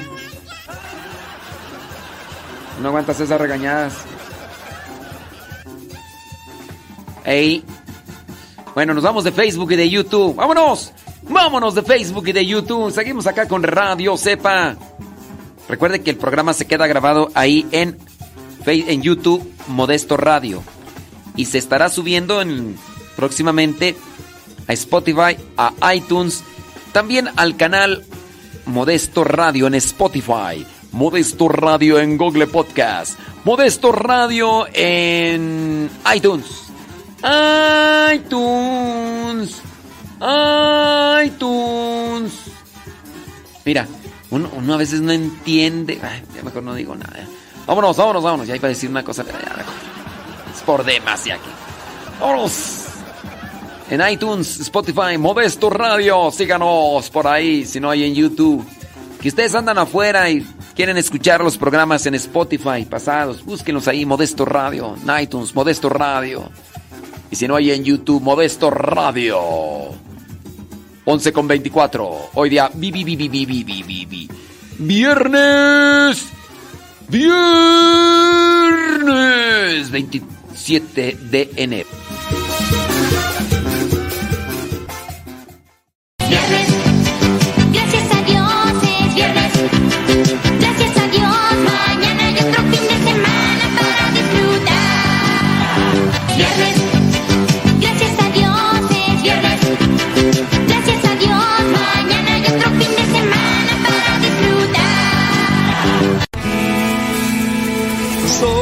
de la cuadra de los